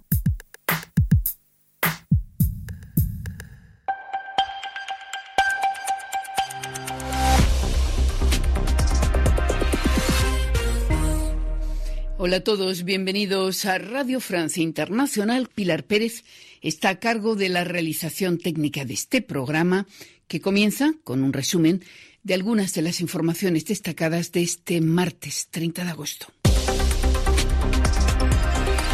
Carmele Gayubo. La calma parece regresar a Bagdad, la capital iraquí. Los partidarios del líder chiita Moqtada Sadr se están retirando de la llamada zona verde, la zona más segura de la ciudad donde se encuentran ministerios y el Parlamento. Obedecían así al llamado de Sadr a cesar el movimiento de protesta después de horas de sangrientos enfrentamientos entre grupos chiitas rivales que provocaron 23 muertos y decenas de heridos. Los disturbios se desataron ayer cuando el dirigente chiita, el más influyente de Irak, anunció que se retiraba de la vida política, una medida de presión en medio de una situación política empantanada, ya que las divergencias impiden la formación de un nuevo gobierno iraquí. En Pakistán, las tareas de socorro se intensifican para intentar ayudar a las decenas de millones de personas afectadas por las peores lluvias del monzón de los últimos 30 años.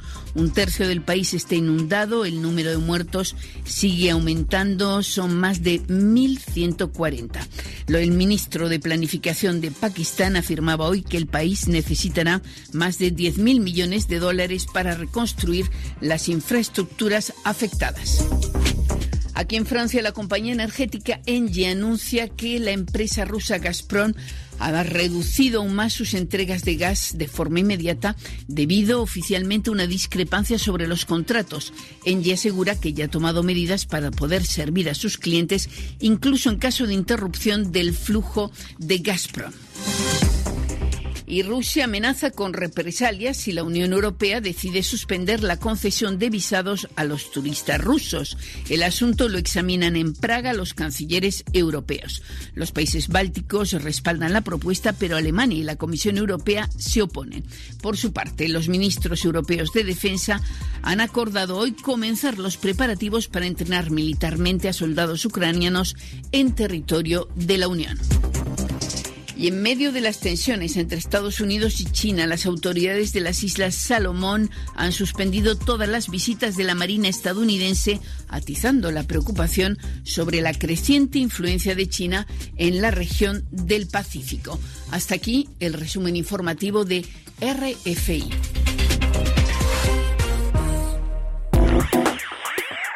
Queremos escuchar tu voz. Síguenos en nuestras redes sociales. En Facebook como Prisma RU y en Twitter como arroba PrismaRU. Dos de la tarde con 17 minutos. Continuamos y este espacio eh, hoy nos toca con Fundación UNAM y tenemos una invitación, una convocatoria de la cual nos va a hablar el doctor Carlos Osaya, que es director de área en Grupo Val. ¿Qué tal, doctor? Bienvenido, muy buenas tardes. Hola, Yanira, muy buenas tardes a ti y a tus radioescuchas. Me da mucho gusto estar otra vez aquí contigo. A mí también me da mucho gusto saludarle de nuevo para este esta convocatoria del Premio Val UNAM Ciencias de la Tierra 2022 ya en su quinta edición. Pues cuéntenos todo, doctor, por favor. Pues estamos muy contentos de ya eh, llegar a la quinta edición del premio.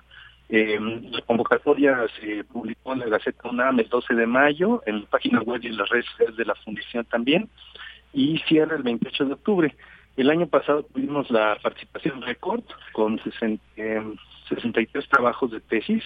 Este premio está dirigido a estudiantes, tanto mexicanos como extranjeros, que hayan cursado licenciatura, maestría y doctorado en las carreras de ciencias de la tierra, geociencias, ingeniería de minas y metalurgia, geofísica, geológica, ingeniería petrolera, química metalúrgica, energías renovables, geomática, topografía geodésica. O es una convocatoria bastante amplia para todo lo que tiene que ver con ciencias de la tierra y, pues estamos muy contentos y muy agradecidos tanto con la Fundación UNAM como con el apoyo que hemos recibido del Instituto de Ingeniería, de la Facultad de Ingeniería, del Instituto de Geología y todos los profesores que han participado en la evaluación de trabajos en las ediciones anteriores.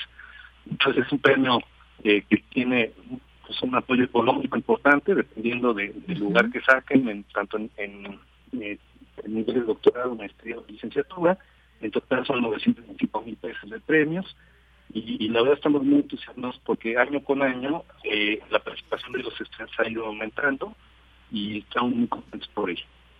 Pues qué bueno y seguramente también quienes participan ya han generado pues esta posibilidad de ser parte de este premio, quienes han ganado por supuesto también muy muy contentos. Y este es un llamado, una convocatoria a los egresados de la UNAM de distintas carreras como ciencias de la tierra, geociencias, ingeniería de minas y metalurgia, geofísica, geología, eh, petrolera, química, metalúrgica, entre otras y que justamente esos muchas veces esos trabajos que hacen de, de incluso de largo aliento que puedan tener también una incursión importante porque estos estos eh, trabajos eh, se analizan muy bien por parte de los jurados y de las personas que conforman un jurado y pues no solamente es ese premio sino también pues esta eh, posibilidad de participar y conocer otros trabajos que puedan ser también con temáticas parecidas o otros completamente diferentes dependiendo el área pero esta participación sin duda importante que además puede ser individual o colectiva, doctor. Así es, sí, puede ser individual o colectiva la participación. Eh, em, y, eh, estamos agradecidos con los directores de los institutos de ingeniería, de la Facultad de Ingeniería y de Geología, o sea, la verdad es que la colaboración que hemos tenido con la UNAM ha sido muy en muchísimos sentidos. Y los trabajos que nos han presentado los alumnos pues, son de una extraordinaria calidad, lo cual habla muy bien de la UNAM y de los directores de programa y de los directores de tesis. Entonces estamos muy entusiasmados, ya llevamos cinco años y vamos adelante muchísimos años más. Claro que sí, eso es lo que se augura, por supuesto. Y bueno, solamente señalarlo, algo importante, quedan excluidos. Si ustedes tienen una tesis que ya hicieron de alguna de estas ramas, para mayor detalle, pues se tienen que meter a Fundación UNAM, ahí viene la convocatoria, para que pues tengan ahí todo el detalle de lo que tienen, de los requisitos que hay que cumplir. Eh, solamente mencionar, están excluidas aquellas tesis de investigación que ya estén patrocinadas por entidades públicas o privadas, o cuyos derechos de propiedad intelectual no sean propiedad de los participantes y bueno pues ahí obviamente se entiende que esto eh, pues van a quedar exentas. Pero yo sé que muchas y muchos estudiantes ahora además que estuvo pues la pandemia pues dedicaron mucho tiempo a sus trabajos de, de tesis y esta puede ser una posibilidad para que lo inscriban pues digo, finalmente lo más que puede pasar es que no ganen, pero importante siempre que comiencen también en esta incursión cuando hay una convocatoria que se interesa por ciertas temáticas. ¿Algo más que nos quiera comentar, doctor? Sí, eh, que coincido contigo totalmente en la importancia de participar, independientemente de ganar o no. Todos los que entran ya son ganadores, ¿no? Porque pues, demuestran un, un compromiso, ¿no? Por hacer las cosas bien, por promover el desarrollo de las ciencias de la Tierra en nuestro país. Entonces, ojalá y tengamos muchísimas convocatorias. Claro, yo hablaba de algunas carreras en específico que tienen esta posibilidad de participar, pero también hay grandes temas que seguramente quienes están eh, inmiscuidos en todas estas carreras pueden eh, tener conocimiento de ello y es muy amplio, así que quizás alguien que nos esté escuchando dice, mi tesis será eh, posible participar o no, bueno, pues entren a la convocatoria, pero hay grandes temas también, doctor, en los que pueden participar y que son muy amplios. Sí, absolutamente. O sea, tenemos temas la parte minera metalúrgica, la parte de exploración como de mini plantas metalúrgicas, la parte de ingeniería petrolera, fundamentalmente en la parte de exploración y producción, en la parte de geología ambiental y responsabilidad social, y este año incluimos un temas relacionados con el agua, uh que no están en las convocatorias anteriores, en relación tanto con la minería como con las actividades petroleras, por la importancia estratégica que tiene el agua, ¿no? Y la sustentabilidad. Entonces, efectivamente, la convocatoria es muy amplia. Hay un rubro en la rúbrica que se evalúa de qué tanto se apega a los temas, pero no somos excluyentes. O sea, si hay una buena tesis, lo que hemos platicado con los directores de carrera es de que, eh, que todos le queremos tener como concursante, ¿no? A pesar de que no sea explícitamente uno de los temas listados en la convocatoria, ¿no? Efectivamente, bueno, ahí los grandes temas que ya nos dice también. Recuerden, pueden participar tesis de, de, licenciatura, de maestría, de doctorado y, bueno, pues en el caso de licenciatura, que haya obtenido el título profesional en la UNAM durante el año 2021 y hasta antes del cierre de la convocatoria. Y lo mismo para tesis de maestría, doctorado, que pues con el que se haya obtenido este grado. Así que no duden, si ya está hecho el trabajo, ¿qué más da que lo puedan eh, que lo puedan inscribir. Absolutamente, Yadira. Y recordar que la fecha límite es 28 de octubre del 2022 a las 24 horas. Muy bien. Entonces todavía hay tiempo. Todavía hay tiempo, exactamente, 28 de octubre. Lean la convocatoria y si llenan los requisitos, pues no se diga más. Inscriban, por favor, registren su tesis, que puede ser en español o en inglés, es lo que estaba leyendo también, doctor. Así es, así es, doña Mira, y es en la página de la Fundación UNAM, ahí están todos los requisitos, son muy sencillos. Eh, hay que incluir un resumen de 10 cuartillas de la tesis, pero todo lo demás pues, son simplemente este, comprobantes de identidad, etcétera. No hay no hay ningún requisito que impida el poder registrar el trabajo. Muy bien, pues todavía hay tiempo. Ahí está la convocatoria a través de Fundación UNAM para que puedan conocer todos los detalles. Pues no me resta más que agradecerle, doctor Carlos Osaya, director del área de Grupo Val.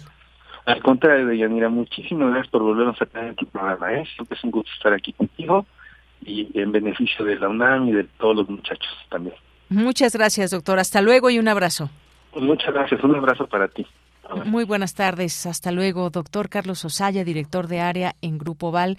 No se pierdan la posibilidad de inscribir alguna de su tesis, si es referente a todas estas grandes temáticas. Consulten ahí en Fundación UNAM para que puedan tener todos los detalles de esta quinta edición del Premio Val UNAM Ciencias de la Tierra.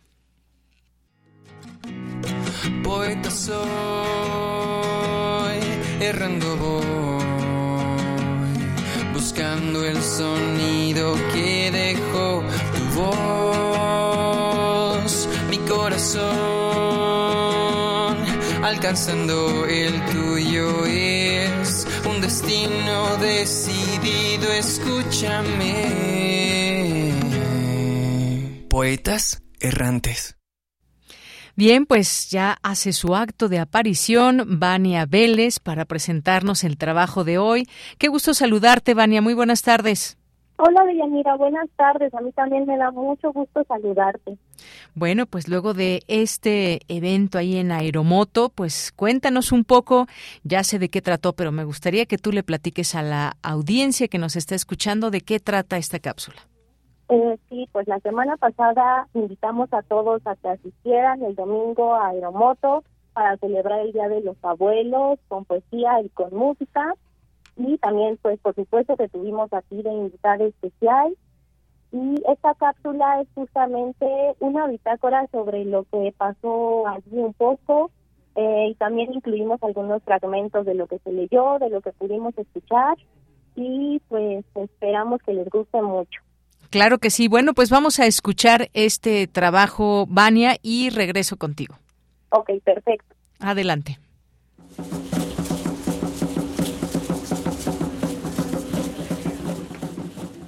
El domingo 28 de agosto los poetas errantes vencieron las adversidades viales del zócalo de la Ciudad de México para tomar Aeromoto, la biblioteca que se encuentra en el magnífico espacio de Seminario 12.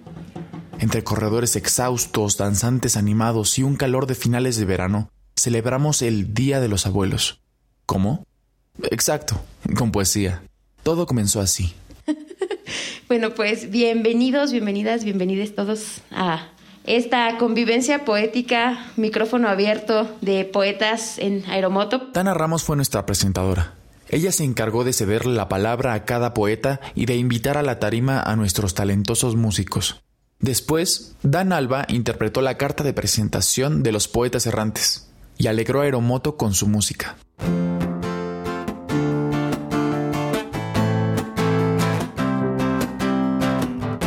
Y entonces nuestra invitada sorpresa hizo su aparición, nada más y nada menos que...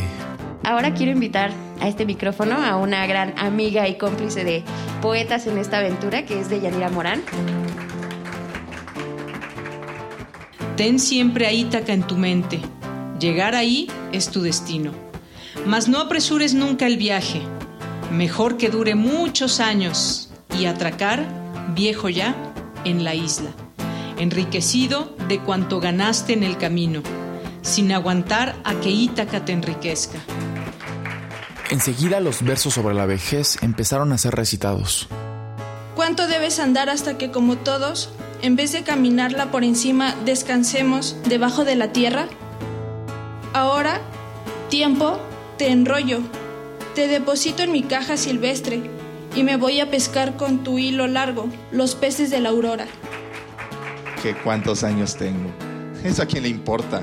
Tengo los años necesarios para perder el miedo y hacer lo que quiero y siento. ¿Qué importa cuántos años tengo cuántos espero? Si con los años que tengo aprendí a querer lo necesario y a tomar solo lo bueno. Sé más lista, prueba el vino y reduce tus largas esperanzas al espacio breve de la vida, pues mientras hablamos, corre el tiempo envidioso. Vive el momento, aprovecha este día, no confíes que vendrá el mañana.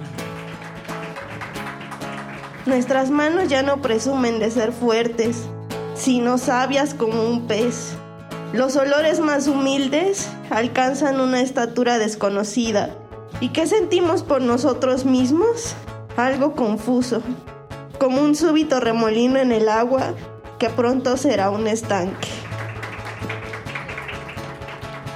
Y las canciones no dejaron de sonar.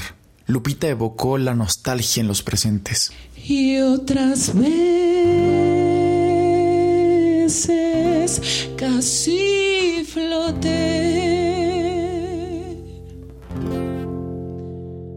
Uno de los momentos más emocionantes fue cuando los alumnos de nuestro afamado compañero Pablo nos compartieron poemas escritos por ellos mismos. Las manecillas del reloj zumban, el viento ardoroso sopla, puedo sentir tu alma gritar. Y conforme aprendo, voy abriendo las puertas y cerrando las heridas de las vidas ya muertas. Esperaré el tiempo, por lo pronto, él me tiene. Entre esperanzas y miradas perdidas está mi paz. Nuestra aventura en Aeromoto concluyó de la misma forma en la que comenzó. Una vez más, la voz de Dan se escabulló entre los libros de arte que descansaban en los estantes. Algo en ti me es muy familiar. Hay algo en este encuentro que no quiero olvidar. Poeta soy, errando voy. Nos despedimos de Seminario 12 con aplausos y la enorme satisfacción de haber dejado allí un poco de nosotros. Pues eso fue parte de lo que sucedió ahí en esta biblioteca en Seminario 12. Un saludo a su directora Sandra Sánchez que pues nos recibió a todos y todas muy bien y pues sí, recuperando espacios, recuperando momentos, Vania, esta posibilidad de reencontrarse de nuevo. Así es, pues nos dio mucha felicidad poder compartir poesía en un espacio tan bonito como lo es Aeromoto y también queremos mandarle un agradecimiento a Maru, que es la fundadora de esa biblioteca, y pues también invitar a la gente a que asista a ella porque la verdad es muy bonita. Y bueno, eh, también agradecerle a todos los poetas que fueron aquel día y a la realización de, bueno, a quien realizó la cápsula, Sergio, y pues eh, gracias a ti también, Deyanira, por habernos acompañado. Bien, pues muchas gracias, Vania. Siempre un gusto, un gusto escuchar a poetas errantes en este espacio. Y como bien dices, invitamos a que conozcan esta biblioteca especializada en libros de artista y cultura contemporánea, ahí en el Zócalo de la Ciudad de México. Y ya como relataba en la cápsula Sergio David, ahí corre, entre corredores exhaustos, que fue un evento también muy grande que, que, que llegó ahí al Zócalo capitalino y a todas y todos los corredores que estuvieron también siendo parte de ese escenario ese día en el Zócalo. Pues muchas gracias, Vania. ¿Algo con lo que te quieras despedir? Eh, pues eh, gracias a todos y feliz inicio de semana. a ti también, Deyanira. Muchas gracias. verte el domingo. Igualmente, Vania. Un abrazo y hasta luego. Hasta luego, gracias. Hasta luego, Vania Vélez, y a todas y todos los poetas errantes. Continuamos. Esta es una producción de Poetas Errantes, unidos con la poesía y el corazón. Algo en ti me es muy familiar. Hay algo en este encuentro que no quiero olvidar. Poeta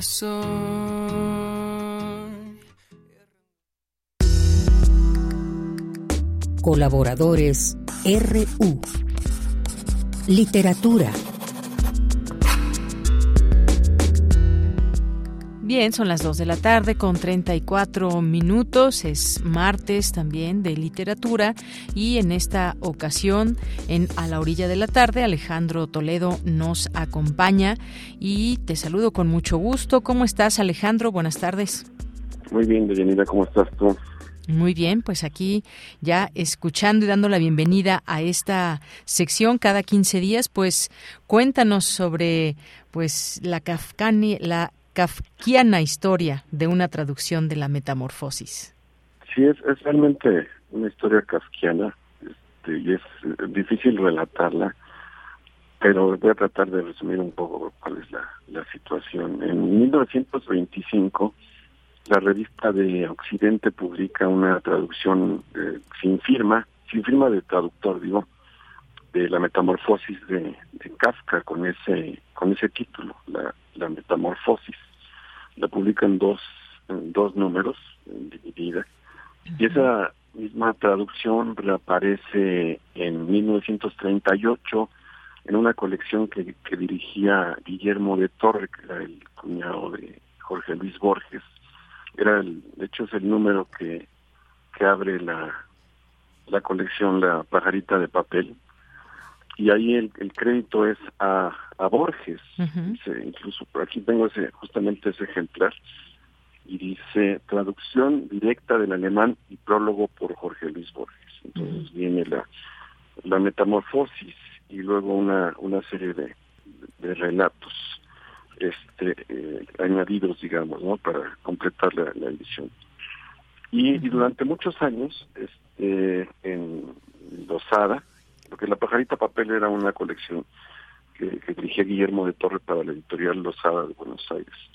Tanto Losada como Alianza publicaron esa misma traducción acreditada a, a Borges hasta que empezaron las las sospechas alguien vio la, traducción, la misma traducción en la revista de Occidente y dijo, oye, pues, ¿cómo se publicó en 25 en la revista de Occidente y luego en 38 firmada por, por Borges? Y a un escritor, Fernando Sorrentino, se le ocurrió preguntarle al mismo Borges que cómo era que había hecho esa traducción de la metamorfosis de Casca.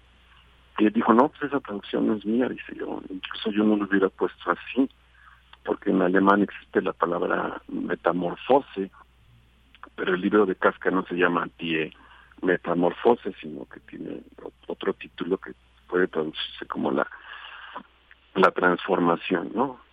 Entonces, este, después de muchas ediciones, lo que hicieron los editores fue eliminar el crédito de, de Borges y este y dejarlo anónimo, no hubo como hay mucha especulación sobre el asunto. Lo último es que se le acreditaba a, a Margarita Nelken, que es, es eh, ella vivió mucho, es española de, la época de la, de la guerra civil, eh, vivió muchos años en, en México y ella incluso en algún currículum presentado eh, presumía haber traducido la, la metamorfosis. Entonces nos quedamos con la idea de que aquella traducción de la revista de Occidente, acreditada por muchos años a Borges, había sido este realmente realizada por Margarita Nelken, pero el otro día, bueno, esta es más o menos la historia como estaba hasta hace, hasta hace poco tiempo, ¿no? Todos decían, bueno, la traducción de Borges no es de Borges, sino de Margarita Nelken, posiblemente, ¿no? Uh -huh. Y el otro día que fui a una librería, encontré estas colecciones que está sacando ahora una editorial que se llama Orgilibro, en coedición con Gandhi. Creo que hace, hace unos meses hablé de la muy buena edición que sacaron por los 100 años de, del Ulises de de Joyce, uh -huh. una edición del centenario, revisando la traducción de Sala Subirá y dando todas las señas editoriales, digamos, de, la historia editorial de esa traducción para contar cómo fue revisada por ellos. Y, en este caso me encontré con la metamorfosis de Kafka. En traducción dice la, el crédito al español de Carmen de Burgos y Seguí y Margarita Nelke. Entonces yo cuando vi el crédito dije, ah, por fin es, un asunto de justicia poética. Por fin se le va a acreditar a Margarita Nelke en aquella traducción de la revista de Occidente que, que mucho tiempo se pensó que era, que era de Borges pero mi sorpresa fue encontrar una traducción totalmente distinta a la que a la que conocemos, que es la, la, acreditada Borges. Es, es, muy buena traducción, pero no es aquella de la revista de Occidente. Y este y lamentablemente no hay más datos este en, esta edición como para que uno pueda armar, digamos, el, crucigrama, ¿no? O sea, sabemos que esa traducción de la revista de Occidente se publicó sin firma del traductor, sin nombre del traductor, que fue eh, acreditada Borges, por, quizá por culpa del Guillermo de, Torre, que era el, director de la colección. Yo alguna vez consulté esto con César Aira, que tiene por otro lado su propia traducción de, de la Metamorfosis, publicada ahora en México en editorial ERA. Y él decía que seguramente Guillermo de Torre quiso tomó esa traducción, le pidió a Borges otras traducciones que él, hizo de textos menores, digamos, de Kafka y el, y el prólogo, y, a todo el paquete lo, armó como si fuera traducción de, Borges, ¿no? Pero le echaba más la culpa a Guillermo de Torre, César Aira, que a, que, al mismo Borges, ¿no? Entonces, este, bueno, la sorpresa es esta, encontrar que, hay una traducción firmada por dos, además, por otro lado, por dos figuras de la República Española, que son Carmen de Burgos y Seguí y Margarita Nelke, dos personalidades, ¿no? Un poco la, pregunta que queda en el aire es de dónde salió esta esta traducción, porque yo he revisado todo, digamos, lo que tengo un poco de como exploración de este caso. Muchos ya se habían conformado en pensar que la traducción de eh, por, años acreditada Borges era de Margarita Nelke, y aquí nos presentan una tradición distinta, acreditada a Margarita Nelken y a Carmen de Burgos y Seguí. Entonces es una historia curiosa, rara, ¿no? Yo a veces en redes sociales me he encontrado siempre a gente que, que presume haber leído la traducción de, de Borges y suelo aclararles que no, que no es que no es Borges, que fue una traducción de la revista Occidente, posiblemente de Margarita Nelken, pero si aparece esta otra traducción de Margarita Nelke nos, nos quedamos en una en un enredo, en una especie de en otro castillo kafkiano distinto, que es curioso, ¿no? Porque te digo que es una un solo libro de Kafka se ha prestado a todos estos este, malentendidos. Estas, yo tengo una edición de Lozada de, que dice la metamorfosis, traducción y prólogo de Jorge Luis Borges. Tengo la primera edición de, de La pajarita de de papel, de los años la decimoctava edición. Tengo una edición de Alianza donde ya desaparecieron el nombre del traductor, prefirieron omitirlo.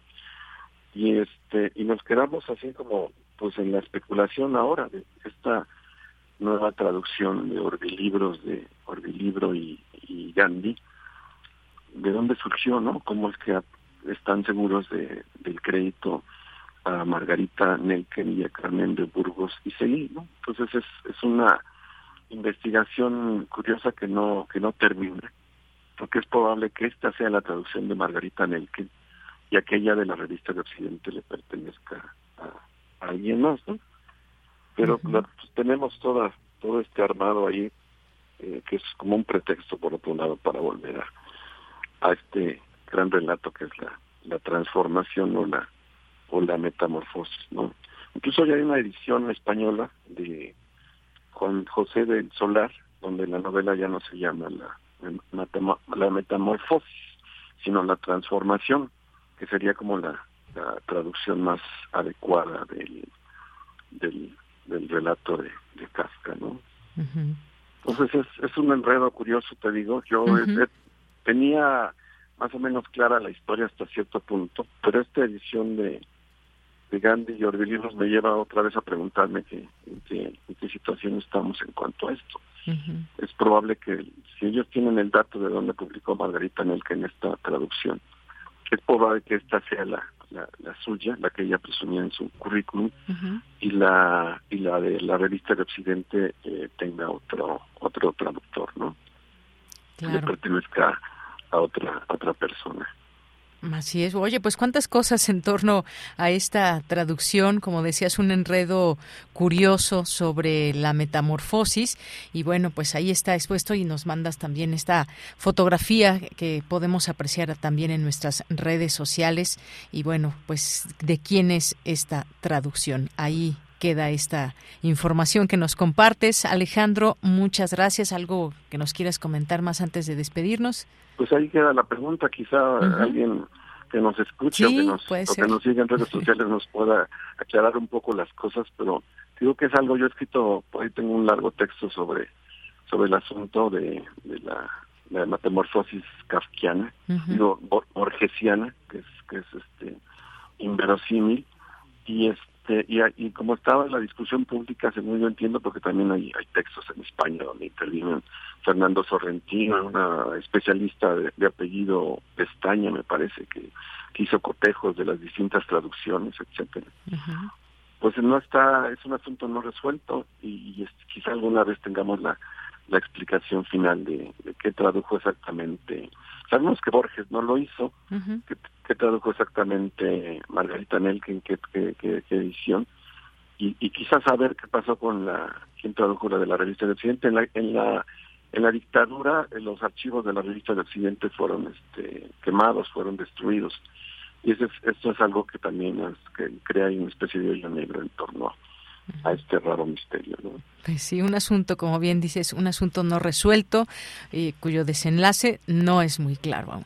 Pero pues muchas gracias, gracias Alejandro Toledo por esta por esta charla, por esto que nos dices en torno a esta obra de la metamorfosis. Muchísimas gracias.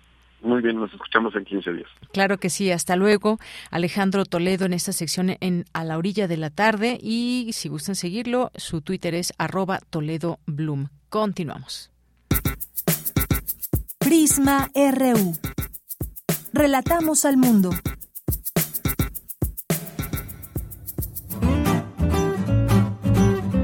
Cultura RU.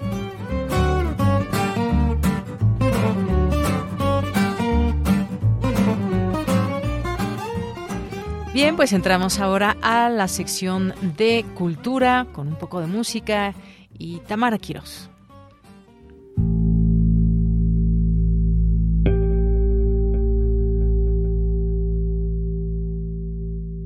Deyanira, un gusto saludarte y saludar al auditorio de Radio UNAM. Hoy les comparto que el próximo 10 de septiembre se realizará Tras Frontera, un concierto para festejar los 70 años de la dedicación de obra y del inicio de la construcción de Ciudad Universitaria y 15 años de la declaratoria del campus central como Patrimonio Cultural de la Humanidad por la UNESCO. Además de este festejo, uno de los objetivos de este encuentro es diluir los límites entre distintos géneros musicales como el jazz, el rock, la música experimental y la tradicional. Y una de las artistas que participa en Transfrontera es Karina López. Ella toca el bajo eléctrico. Su exploración actual combina melodías en este instrumento con sonidos programados y frecuencias experimentales, dando como resultado atmósferas y temas musicales poco convencionales, tanto para el instrumento como para la audiencia. Para conocer más detalles sobre Transfrontera y su propuesta musical, conversamos con Karina López. Así que les invito a escuchar esta charla. Hace poco fue la conferencia de prensa en donde estuviste presente y pues queremos invitar al auditorio de Radio UNAM, sobre todo a, nuestro auditorio universitario, a que vaya a este concierto el próximo 10 de septiembre. ¿Ya hayas participado en este proyecto en la forma digital? Así es, exactamente. y ahora vas a estar presente en el concierto ya de forma presencial, viéndonos a, los ojos y vibrando con la música. Entonces me gustaría que nos platicaras tu experiencia en este proyecto y también un poco del repertorio que, que tocarás. Claro que sí. Mira, te cuento, el año pasado recibí la invitación por parte de la UNAM en este eh, proyecto de Transfrontera, que se me hacía maravilloso porque aparte, bueno, pues que todavía estaba muy el encierro de la pandemia, estábamos buscando efectivamente nuevos caminos pues para poder seguir haciendo música y compartiendo y en ese momento pues que también se veía muy necesario para llegar a la casa de, pues, de un montón de gente que también estaba esperando como nuevos caminos de entretenimiento y, y caminos propios de la música. Entonces pues muy emocionada eh, acepté y logramos hacer un, un muy buen proyecto que estuvo grabado ahí en el estudio, súper, súper bien, una atención increíble de la UNAM, con otros músicos también, que bueno, grabaron aparte Leica y Celso, Yair, Gabriel. Entonces, la verdad es que en ese momento para mí, digo, fue un súper aliviane poder compartir ese set que tengo yo como solista. Yo toco el bajo eléctrico y pues en ese momento también era un nuevo camino para mí ir descubriendo cómo hacer música en ese momento. Entonces, la verdad es que fue muy emocionante poder prepararlo y una vez que se grabó, pues feliz de la vida porque aparte eh, estuvieron detrás eh, el curador Benjamin Schwartz, que fue también parte fundamental de, de toda esta preparación, estuvo Marco Urselli grabando, entonces el resultado, yo quedé la verdad es que bien, bien contenta con lo que hicimos. Y bueno, esa vez que se pudo transmitir vía internet, pues estuvo increíble. Ahora, pues más emocionada de, de, poder presentarlo por primera vez en vivo. También, pues yo creo que la gente está emocionada que se empieza a regresar a los escenarios y qué mejor que también hacerlo en la UNAM con este gran festejo que, que tienen ahora en unos días más. Sin duda. Oye, Karina, y justo hay testigo, ¿no? De, ese Transfrontera digital, porque lo podemos ver a través de Música UNAM, que es uno de los organizadores junto con Cultura UNAM y la Secretaría de Cultura de este evento que eh, efectivamente celebra, ¿no? Eh, la ciudad universitaria, que sea patrimonio cultural de la UNESCO. Y bueno, también me gustaría que nos platicaras, ya son más de dos décadas de trayectoria en la música. ¿Cómo ha sido para ti este camino, sobre todo en la escena nacional, con una proyección a la internacional? No, bueno, imagínate, estoy más que feliz porque aparte, bueno, como ya lo he comentado antes, el instrumento en sí, pues es poco común ver a alguien solista con el bajo eléctrico. Digo, Gabriel lo hace, lo hace también bastante, bastante bien. Sin embargo, es como pocas las veces que un bajista se, se anima a hacer un, un set solista. Más aquí, o bueno, por lo menos en México no he encontrado tantas opciones como podría ser internacionalmente. Pero bueno, pues yo feliz, yo desde el primer momento, la verdad es que fue el primer instrumento que, que elegí. No me pasé de un instrumento al bajo como regularmente pasa con, con otros colegas, sino que yo de inicio, a los 14 años, empecé a, a tocar el bajo eléctrico y me enamoré completamente del sonido. Eh, afortunadamente, pues empecé a avanzar como bastante rápido y eso pues me ha llevado a compartir también con un montón de músicos de muchos géneros, cosa de la que estoy bastante agradecida porque me ha como abierto muchas, muchas puertas de diferentes géneros y por lo tanto también he estado como recopilando de esos mismos géneros, tipos de ejecución y también herramientas que uso ahora en este set, que son, por ejemplo, más cosas programadas o más cosas electrónicas. Entonces, el, con el resultado yo estoy feliz espero que, que, a la gente también le, le guste, creo que es diferente y, y, bueno, vamos a ver qué tal la respuesta, que creo que va a ser increíble porque en línea también recibí muy buenos comentarios y un recibimiento como muy cálido. Sin duda, sin duda. Oye, Karina, y hablando justo de, de sonoridades, también tengo entendido que te dedicas a la postproducción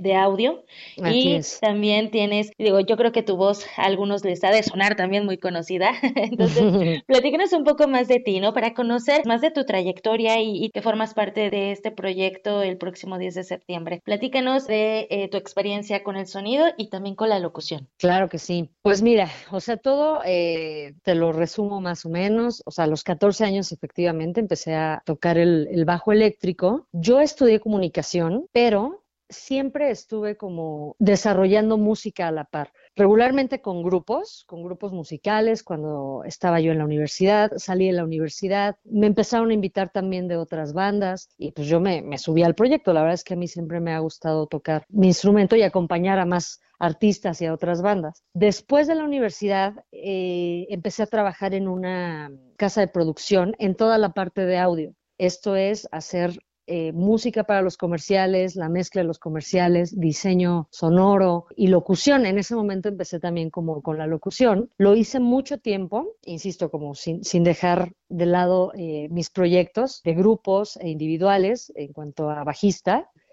Y más adelante empecé también a incursionar en la producción, pues ya más de series y de películas, pero siempre ha estado esta parte de postproducción para medios audiovisuales acompañándome. O sea, siempre ha sido como ejecutante en bajo y también haciendo producción y postproducción para medios. ¿no? Desde comerciales, también otros proyectos alternos, como más experimentales. Entonces, ese ha sido como mi recorrido hasta ahora. Y también la locución me ha acompañado por momentos, efectivamente, como estoy también en mucho contacto con medios de publicidad, en ocasiones, como me ven trabajar, les llama la atención mi voz y me han invitado a formar parte de los proyectos desde la parte de locución. Oye, ¿y cómo ha cambiado durante todos estos años, no? Ya esta trayectoria, eh, ¿has visto algún cambio en, en, estos dos medios, vaya, en la música, en la producción audiovisual y en la locución? ¿Cómo ha sido para ti? O sea, en cuestión de género, por ejemplo, ¿has visto eh, algún, algún avance, algún cambio? No sé, algo que nos puedas compartir.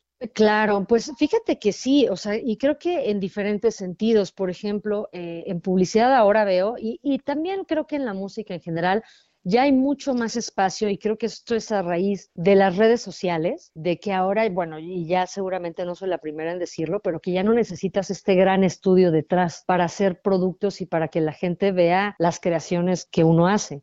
Entonces, creo que esto ha ayudado a que muchísima gente por cuenta propia pueda dar a conocer y dé a la luz como sus proyectos, sus creaciones y el público, pues si le gusta y todo, empiezas a tener seguidores y empieza a ver como más cabida para estos nuevos proyectos, cosa que a mí me da mucho gusto porque la verdad es que ya no es necesario detrás toda esta gran industria que antes, hace décadas, se necesitaba para poder sacar a la luz algo nuevo. Entonces, la verdad, creo que está increíble poder tener ya estas herramientas, incluso en la parte eh, tecnológica. Ahora ya es mucho más fácil que cada quien desde su casa y con una, un equipo básico de, computación pueda hacer ya creaciones y temas nuevos y se puedan eh, exponer al público. Está increíble también. Claro, es, es, una democratización, ¿no? Y lo vimos ahora justo con el confinamiento, como bien lo mencionas, ¿no? Tener un equipo básico, nada más era echar a volar la imaginación. Exactamente, e incluso ni siquiera tanto equipo, porque yo veo gente que, o bueno, en la pandemia hubo un montón de material donde la gente, no sé, o sea, se ponía a tocar guitarra o se ponía hacer, eh, a cantar, lo que fuera, y aunque no tuviera eso, con el simple hecho de subir un video, empezaba a tener seguidores y había un interés eh, bastante real para seguir estos proyectos. Claro, la creación de públicos. Exactamente. Muy bien. Karina López, pues te agradezco mucho que hayas tomado la llamada. También un gusto conocerte. Vamos a invitar a nuestro auditorio a que conozca más de tu trabajo y también que vaya a este sábado 10 de septiembre de 12 a 4.30 a Ciudad Universitaria a celebrar tras frontera y bueno, también a reunirnos y a, conocer a los que también forman parte de este concierto. De verdad, muchas gracias. Muchas gracias a ti, Tamara, y nos vemos ahí seguramente. Eh, y yo creo que a la gente le va a gustar mucho. La verdad es que el cartel está muy interesante, son propuestas no tan comunes, pero hay muchísimo talento detrás de mis compañeros y yo creo que va a estar, va a estar muy padre. Karina López es bajista, locutora y una de las artistas invitadas en Tras Frontera. Recuerda la fecha, 10 de septiembre en las islas de Ciudad Universitaria. Hasta aquí la información. De Yanira, regreso contigo a cabina. Hasta mañana. Hasta mañana, muchas gracias Tamara Quirós y nos vamos a despedir. Muchas gracias, muchas gracias por habernos acompañado a lo largo de estas dos horas de información aquí en Prisma RU, parte de la programación de Radio UNAM. Gracias a Marco Lubián en la producción, a Denis Licea en la asistencia, Agustín Mulia y eh, Arturo González en los controles técnicos, Michelle González en las redes sociales. Se despide de ustedes y a nombre de todo este equipo de Yanira Morán, nos vamos a despedir con un poquito de música. Ya escuchamos la voz de la bruja cósmica Janis Joplin, Peace of My Heart. Con esto nos despedimos. Gracias, buenas tardes y buen provecho.